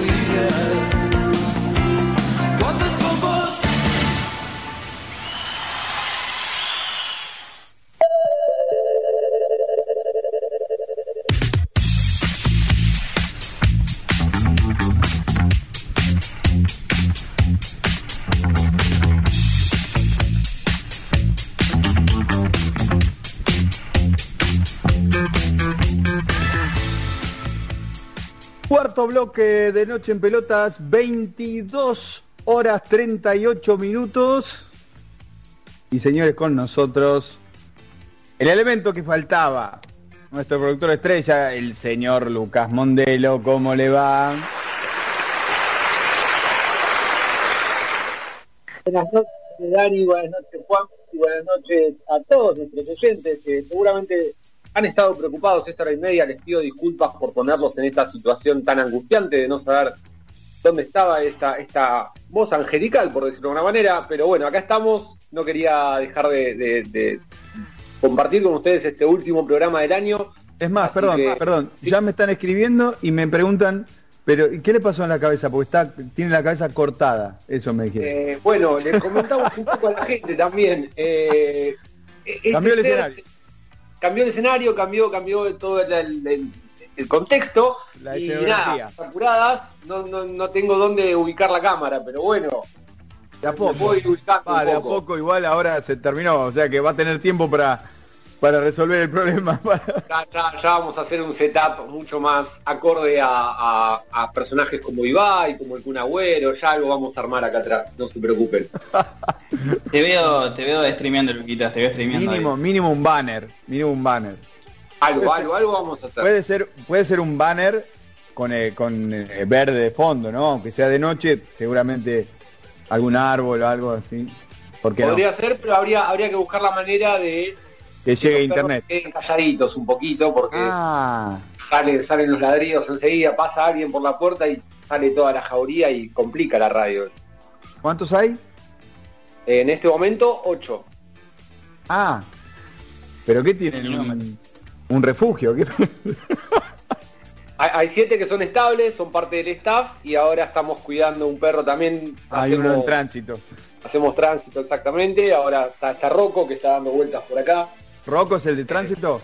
Rocco es el de tránsito, es un bichón, no me acuerdo cuánto, danés, maltés, bichón de por ahí. Es Ah, a mí me, me mató. Bichón. bichón se llama la raza, se lo juro por Dios. ¿Y lo podemos ver a Rocco? Sí, claro, Rocco, Rocco ¿Cuánto es viejo, tiene tiene Rocco? 13 años, está sordo. Ah, ¿Y edad? 13 años. Acá está, vení Rocco, mira, 13 años está en tránsito. acá está Rocco. Oh, Rocco, bichón. Rocco. Bueno, no, no, no, mucha pelota, Rocco. está, está pelado, la cámara. está, saliendo del posoperatorio, así que acá estamos cuidándolo a Roquito. ¿Y se acuerda de los otros siete nombres así rápido? Tac. Sí, claro, le digo, Leia, Maggie, Calia, Ringo, eh, Ramón, y me estoy, me estoy olvidando alguno. Dos. Noche, Ah. ya, y ahí creo que estamos. A ver. Pará, Ringo, algún interesante. Ringo, ese de la música. Ringo, Ringo, no, es por Bonavena, es por Bonavena. Ah, boxeo, del lado del boxeo, del boxeo también. Señor. ¿Hay un. Ramón futbolero o no? Ramón Futbolero, Ramón Futbolero, ¿Ramón Cabrero sería? exactamente, Ramón Cabrero. A falta de hijos, uno le pone nombre a los perros, bueno, le, le- le- le- le cayó al perro, pobre, pobre nombre. Pobre perro, va. Bueno, ¿cómo le va? Muy bien, muy bien, con, con- con ganas de cerrar un broche de oro a este año difícil, como, como fue el año pasado, como fue este año, de a poco saliendo otra vez ahí con... Me pongo medio melancólico, ahí medio negativo, pero Eh, nada, es un tema que la pandemia la- no nos podemos sacar de encima, che, es una cosa que cuando parece que sacamos un poquito de la cabeza, nos vuelven a pegar un garrote. Eh, bueno, eh, tratando de aprovechar este fin de año para poder estar cerca de, los seres queridos, para juntar fuerzas para, para lo que viene, ¿no? Que no queda otra, la verdad, juntar fuerzas y, y encarar para adelante con, con el mejor optimismo y con muchas ganas. Segu- Seguramente ya mm, llegado el fin del programa, este, vamos a estar saludando a todos ahí con un- algunas palabritas para, para desearle a los nuestros y, a todos los que nos, los que nos siguen. Pero en esta última media hora, que bueno, ya, ya avanzada, eh, nos queda hablar de Boca y mm, la renovación de Bataglia. Eh, ¿Realmente se- es cierto que Bataglia va a seguir? ¿Se dilata por alguna otra cuestión o solamente porque no, no- son detalles y esto no, no, no, no presenta ningún problema? ¿Quién tiene la respuesta? no? Porque en teoría parece que Bataglia sigue. La primera vez, lo dijo hace poquitos días, eh, la primera vez que, que- que se expresa Bataglia, y le dice, sí, este, a ver, en vez de decirlo yo, lo vamos a escuchar. Bataglia decía esto. A ver, sí, o sea, mi- Boca es mi casa, eso no, no, no hay dudas. Eh, pero bueno, ahora acaba de terminar eh, el último partido del año, logramos los objetivos que queríamos, la verdad que nos tocó agarrar en, en una etapa difícil de- del club, pero, pero bueno, ahora como, como decimos nos sentaremos a, analizar todo lo que, lo que se vivió, de mi parte estoy muy conforme por, por los objetivos que, que pudimos lograr y bueno, ahora habrá que plantearse nuevos objetivos y mirar lo que viene.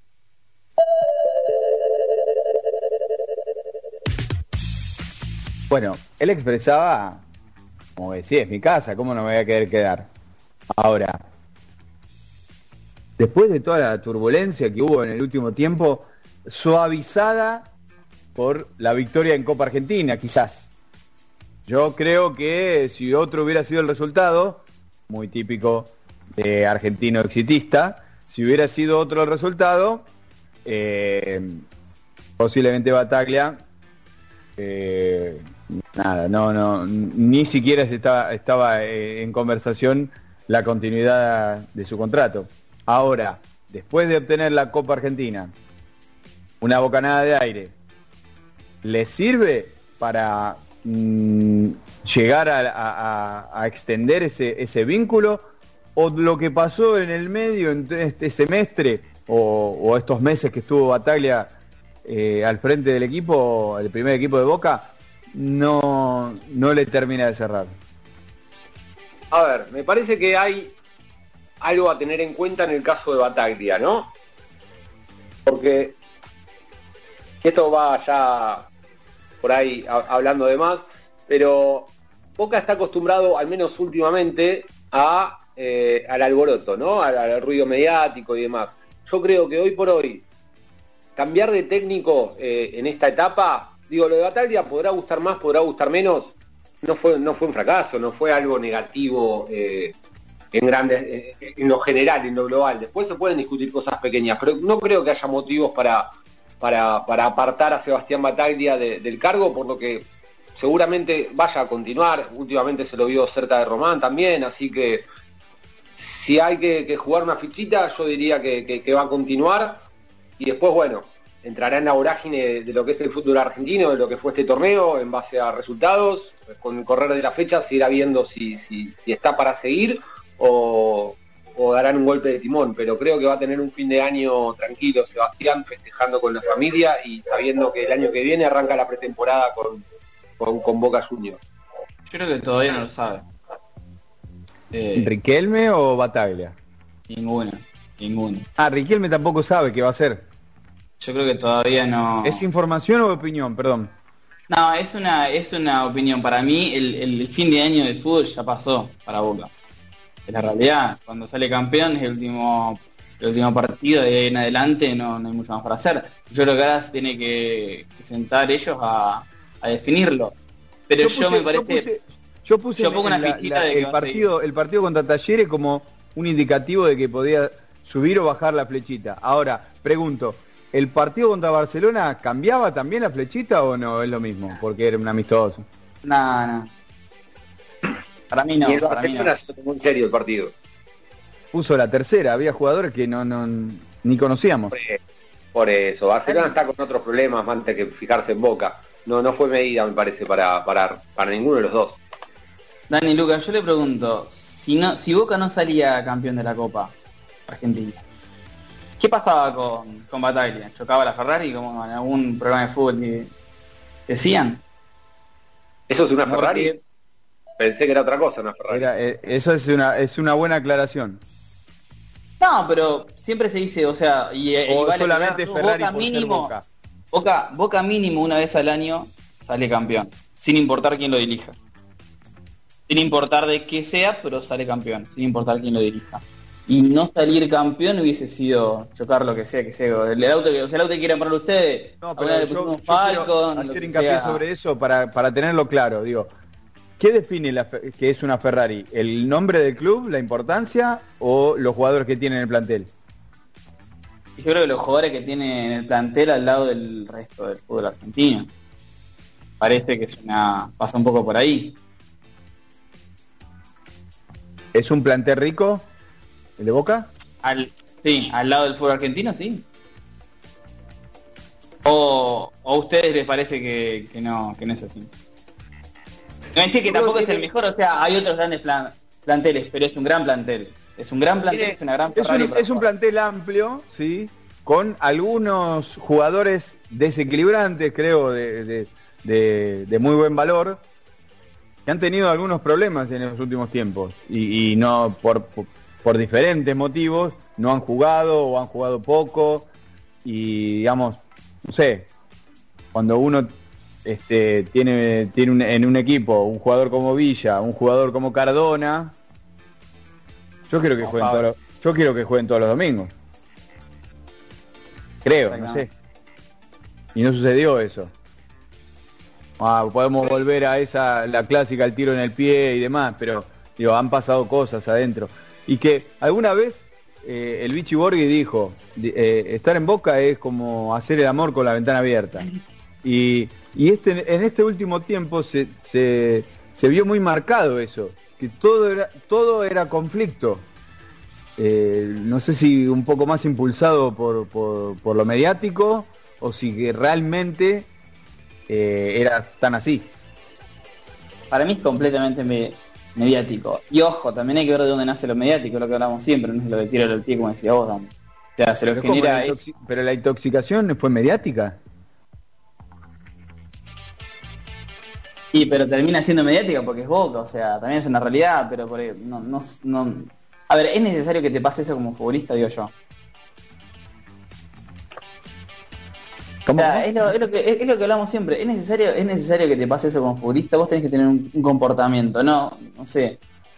Eh, como futbolista tenés que tener una responsabilidad de estar siempre, siempre al 100%, y si vos sabés que vas a hacer X o Y a esta altura en este profesionalismo, porque el fútbol también cambió, acaba de aclararlo, eh, no puedes estar haciéndolo.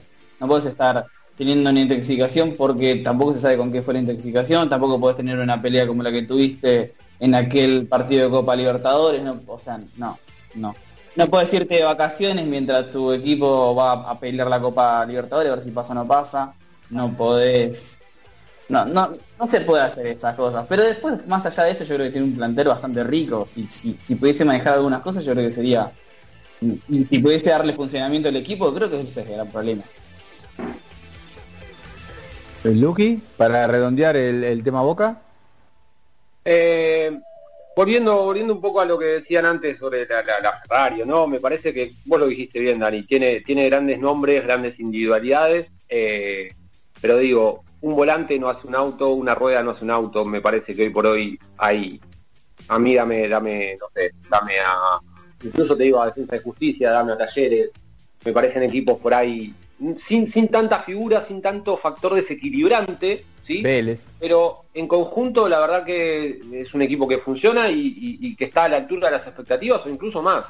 eh, cosa que por ahí a Boca sí le faltó. Sí, sí, sí. Yo creo que sí. Eh, la gente está pidiendo mucho y pregunta, en realidad, por los premios NEP. Dice, preguntan, los premios NEP, porque lo estábamos esperando a usted, este, nuestro productor. Los premios NEP que van, a, en- que van a entregar, entregan de, de- del último torneo en global, me preguntan. Sí, sí, claro, vamos a hacer un- un- un- una especie de raconto de- del último torneo y en base a, a- a las distintas actuaciones que, que pudimos observar, ya no va a ser sobre la fecha, sino sobre todo el torneo que consagró finalmente al River Gallardo campeón, finalmente después de tanto tiempo para, para River y para Gallardo de un torneo local. Eh, entonces lo presentamos, premios NEP. Una nueva fecha de fútbol nos dejó. Lo bueno, lo malo y nada de eso. Estos son los premios NEP.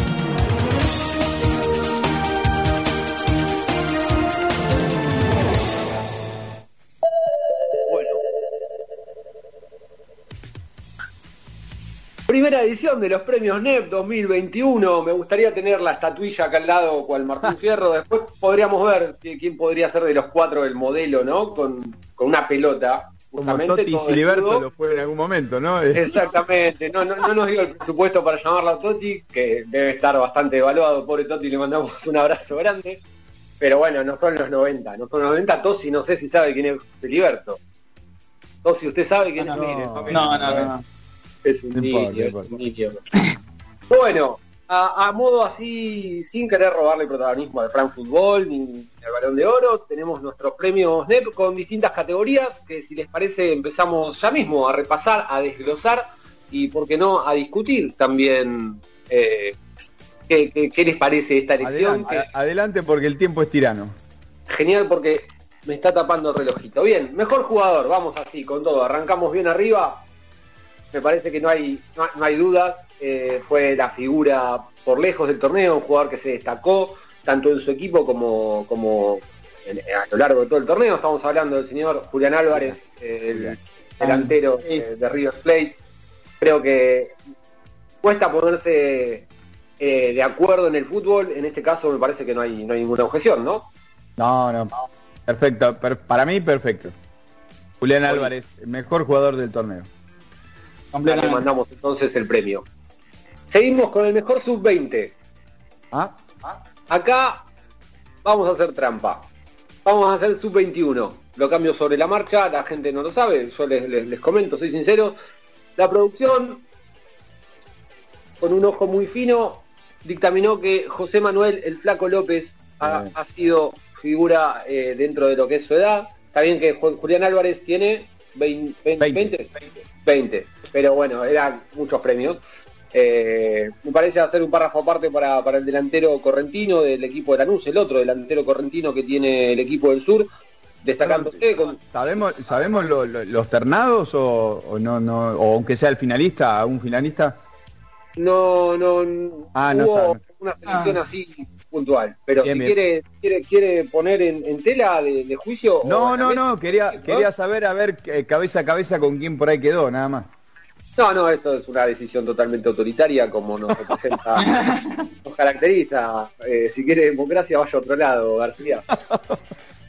Eh, vamos a seguir. Hablaba, hablaba de López. Hablaba de López. Bueno, nada, y básicamente eh, fundamentado también en, en la cantidad de goles que logró meter, 13 goles eh, siendo un juvenil, estando ahí arriba en la tabla de posiciones, eh, la tabla de goleadores, a la sombra también de, de otro gran goleador del fútbol argentino como es José Luis San y José Pepe San, perdón. José Luis es otro.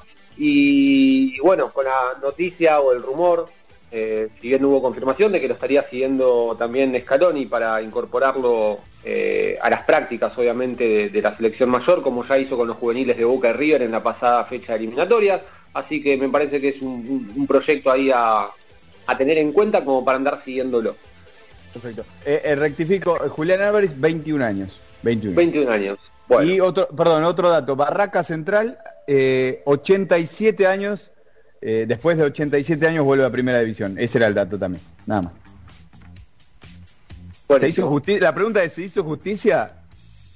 Mmm, qué difícil esa pregunta, ¿no? No, yo no me mancho las manos, García. No me mancho las manos. Sigamos, sigamos. ¿Cuántos premios más tenemos? Porque por ahí sali- salimos eyectados, ¿eh? Hacemos mejor eh, jugador por posición, mejor arquero. Manéjelo, manéjelo. mejor arquero, no por valla vencida, pero por, por determinación, a pesar de algunos errores, fue elegido el arquero de Boca, Rossi. Rossi fue determinante para Boca en, algunos, en algunas instancias, sobre todo en las definitivas por penales, más allá de algunos errores que haya tenido. Obviamente que Armani se destaca, pero Armani se destaca en un equipo que es un relojito, ¿no? Entonces es fácil también, de alguna manera, no estoy diciendo que el trabajo de Armani sea Ojo, fácil. ojo con la palabra fácil, ¿eh? Bueno, bueno, por eso. No estoy diciendo que que, ah, cualquiera que se ponga los guantes en el arco de River eh, la va a pasar bien, aunque cualquiera se puso los guantes suele, se suele decir eso, ¿eh? Ah, sí, porque mi nene de cuatro años lo dirigía. No, no, no. Pero bueno. Bueno, eh, Enzo Pérez fue al arco y no tuvo ningún sobresalto, digo. eh. Habla, habla muy bien de River. Habla muy bien de River. Eh, mejor central. Acá también hay medio una trampita, porque... Bueno, basta de trampear. Voy, a, voy, a- voy con el siguiente y ahora le explico por qué lo de central. Mejor lateral, eh, Tenaglia, el jugador de, de. Me pareció un, un- un gran lateral, muy asistidor, que pasa mucho el ataque. Por eso, por eso es que se modificó el mejor central y pusimos a Rojas como mejor central, que si bien jugó de lateral en River, y qué bien que lo hizo, qué bien que lo hizo, eh, es, un, es, es un marcador De los, central. de los jugadores, de los jugadores más destacados del River Gallardo. Paulo Díaz.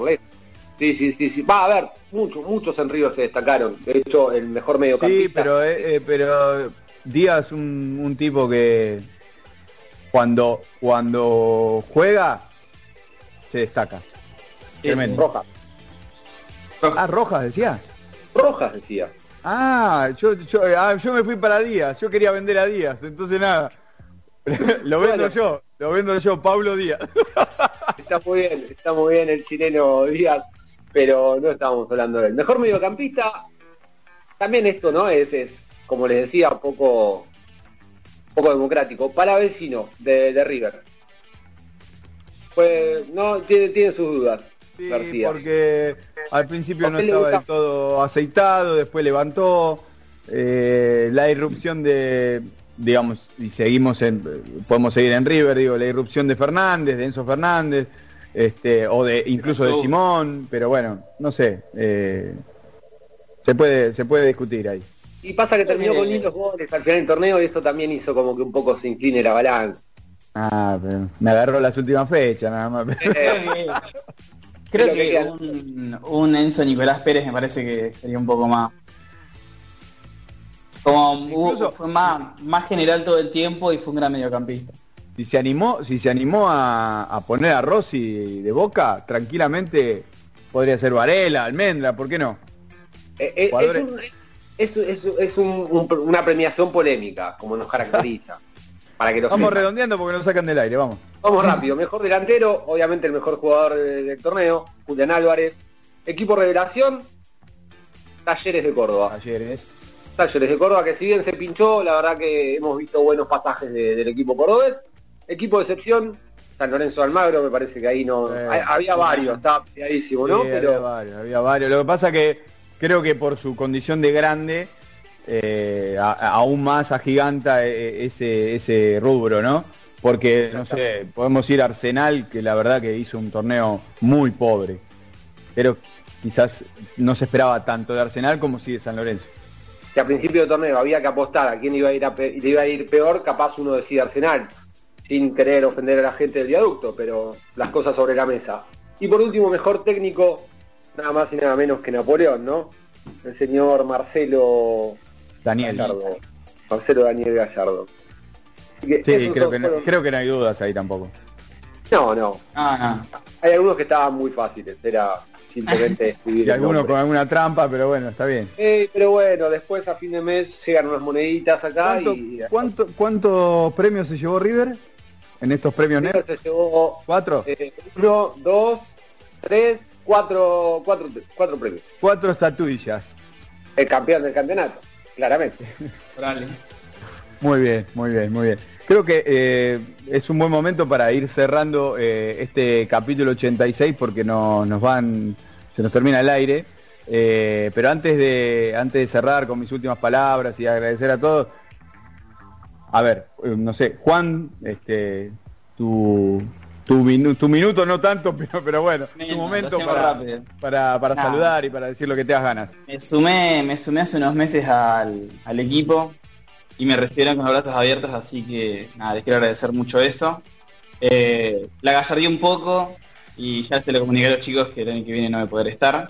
También se lo comunico a la gente, pues les quiero agradecer por estar del otro lado y quiero ser también con ellos. Y quiero hacer público les quiero agradecer a Dani, a Lucas y a Chris que me, me, me criaron demasiado bien para mi inexperiencia y les quiero agradecer mucho. Que bueno, si alguna vez necesitan mi ayuda voy a estar para venir a visitarlos porque la verdad que me siento como en casa y me cuesta mucho esto. Pero bueno, vienen muchas cosas el año que viene que tengo que, que tengo que darles mucho, mucho tiempo y no quiero estar menos que el 100% como diría Marcelo Daniel Gallardo, ¿no? Pero, pero bueno. Así que nada, feliz año para toda la audiencia, feliz año para ustedes y feliz año para todos. Gracias, Juanpi, y los éxitos este, que vengan al 200% para lo, lo que encares el, el año próximo. Gracias.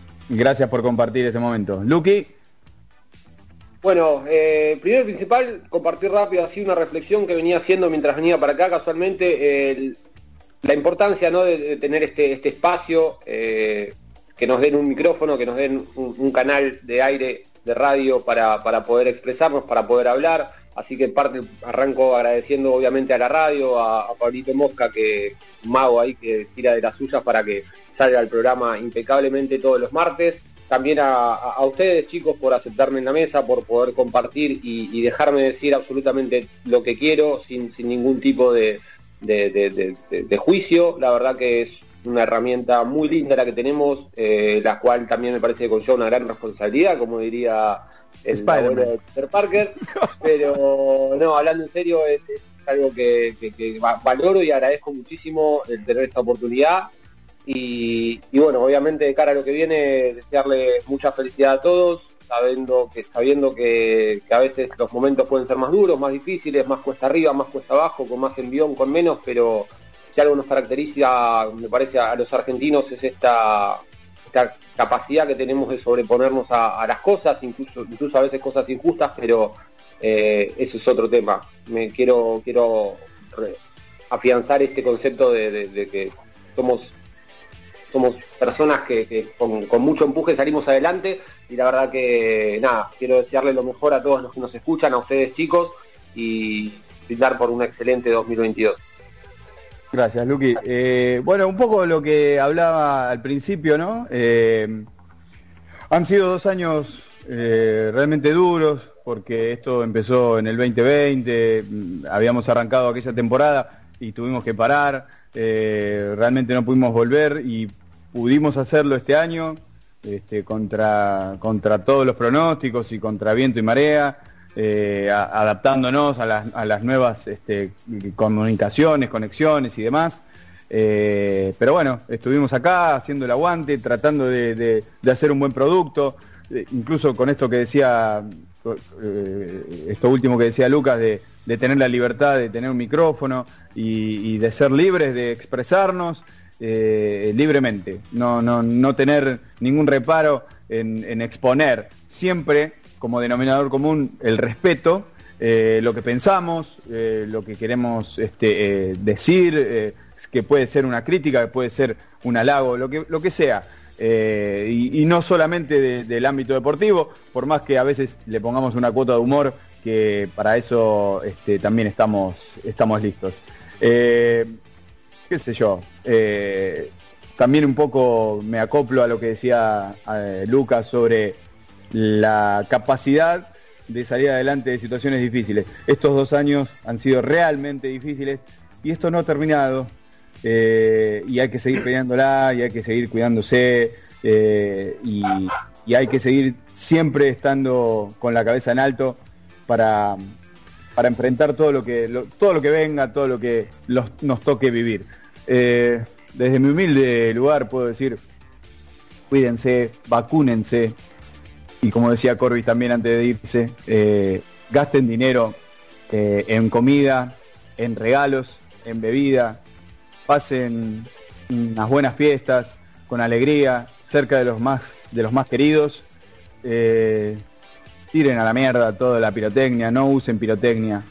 Insisto, gasten dinero en comida, bebida, traten de ser felices, cuídense, vacúnense eh, y seguramente en el 2022 sigan nuestras agendas que eh, vamos a estar eh, avisando cómo sigue esto, pero por las redes siempre vamos a estar presentes. Así que gracias por estar ahí, gracias a la radio, gracias a, a Maxi, a Johnny, a Florencia, gracias a Pablito Mosca que se la rebancó. gracias a todos, a los oyentes, a los que nos siguen por redes, a todos. Felices fiestas, feliz Navidad, feliz Año Nuevo y que el 2022 sea un poquito mejor que todo esto que estuvimos viviendo. Eh, que tengan buena semana, buena vida, buenas fiestas.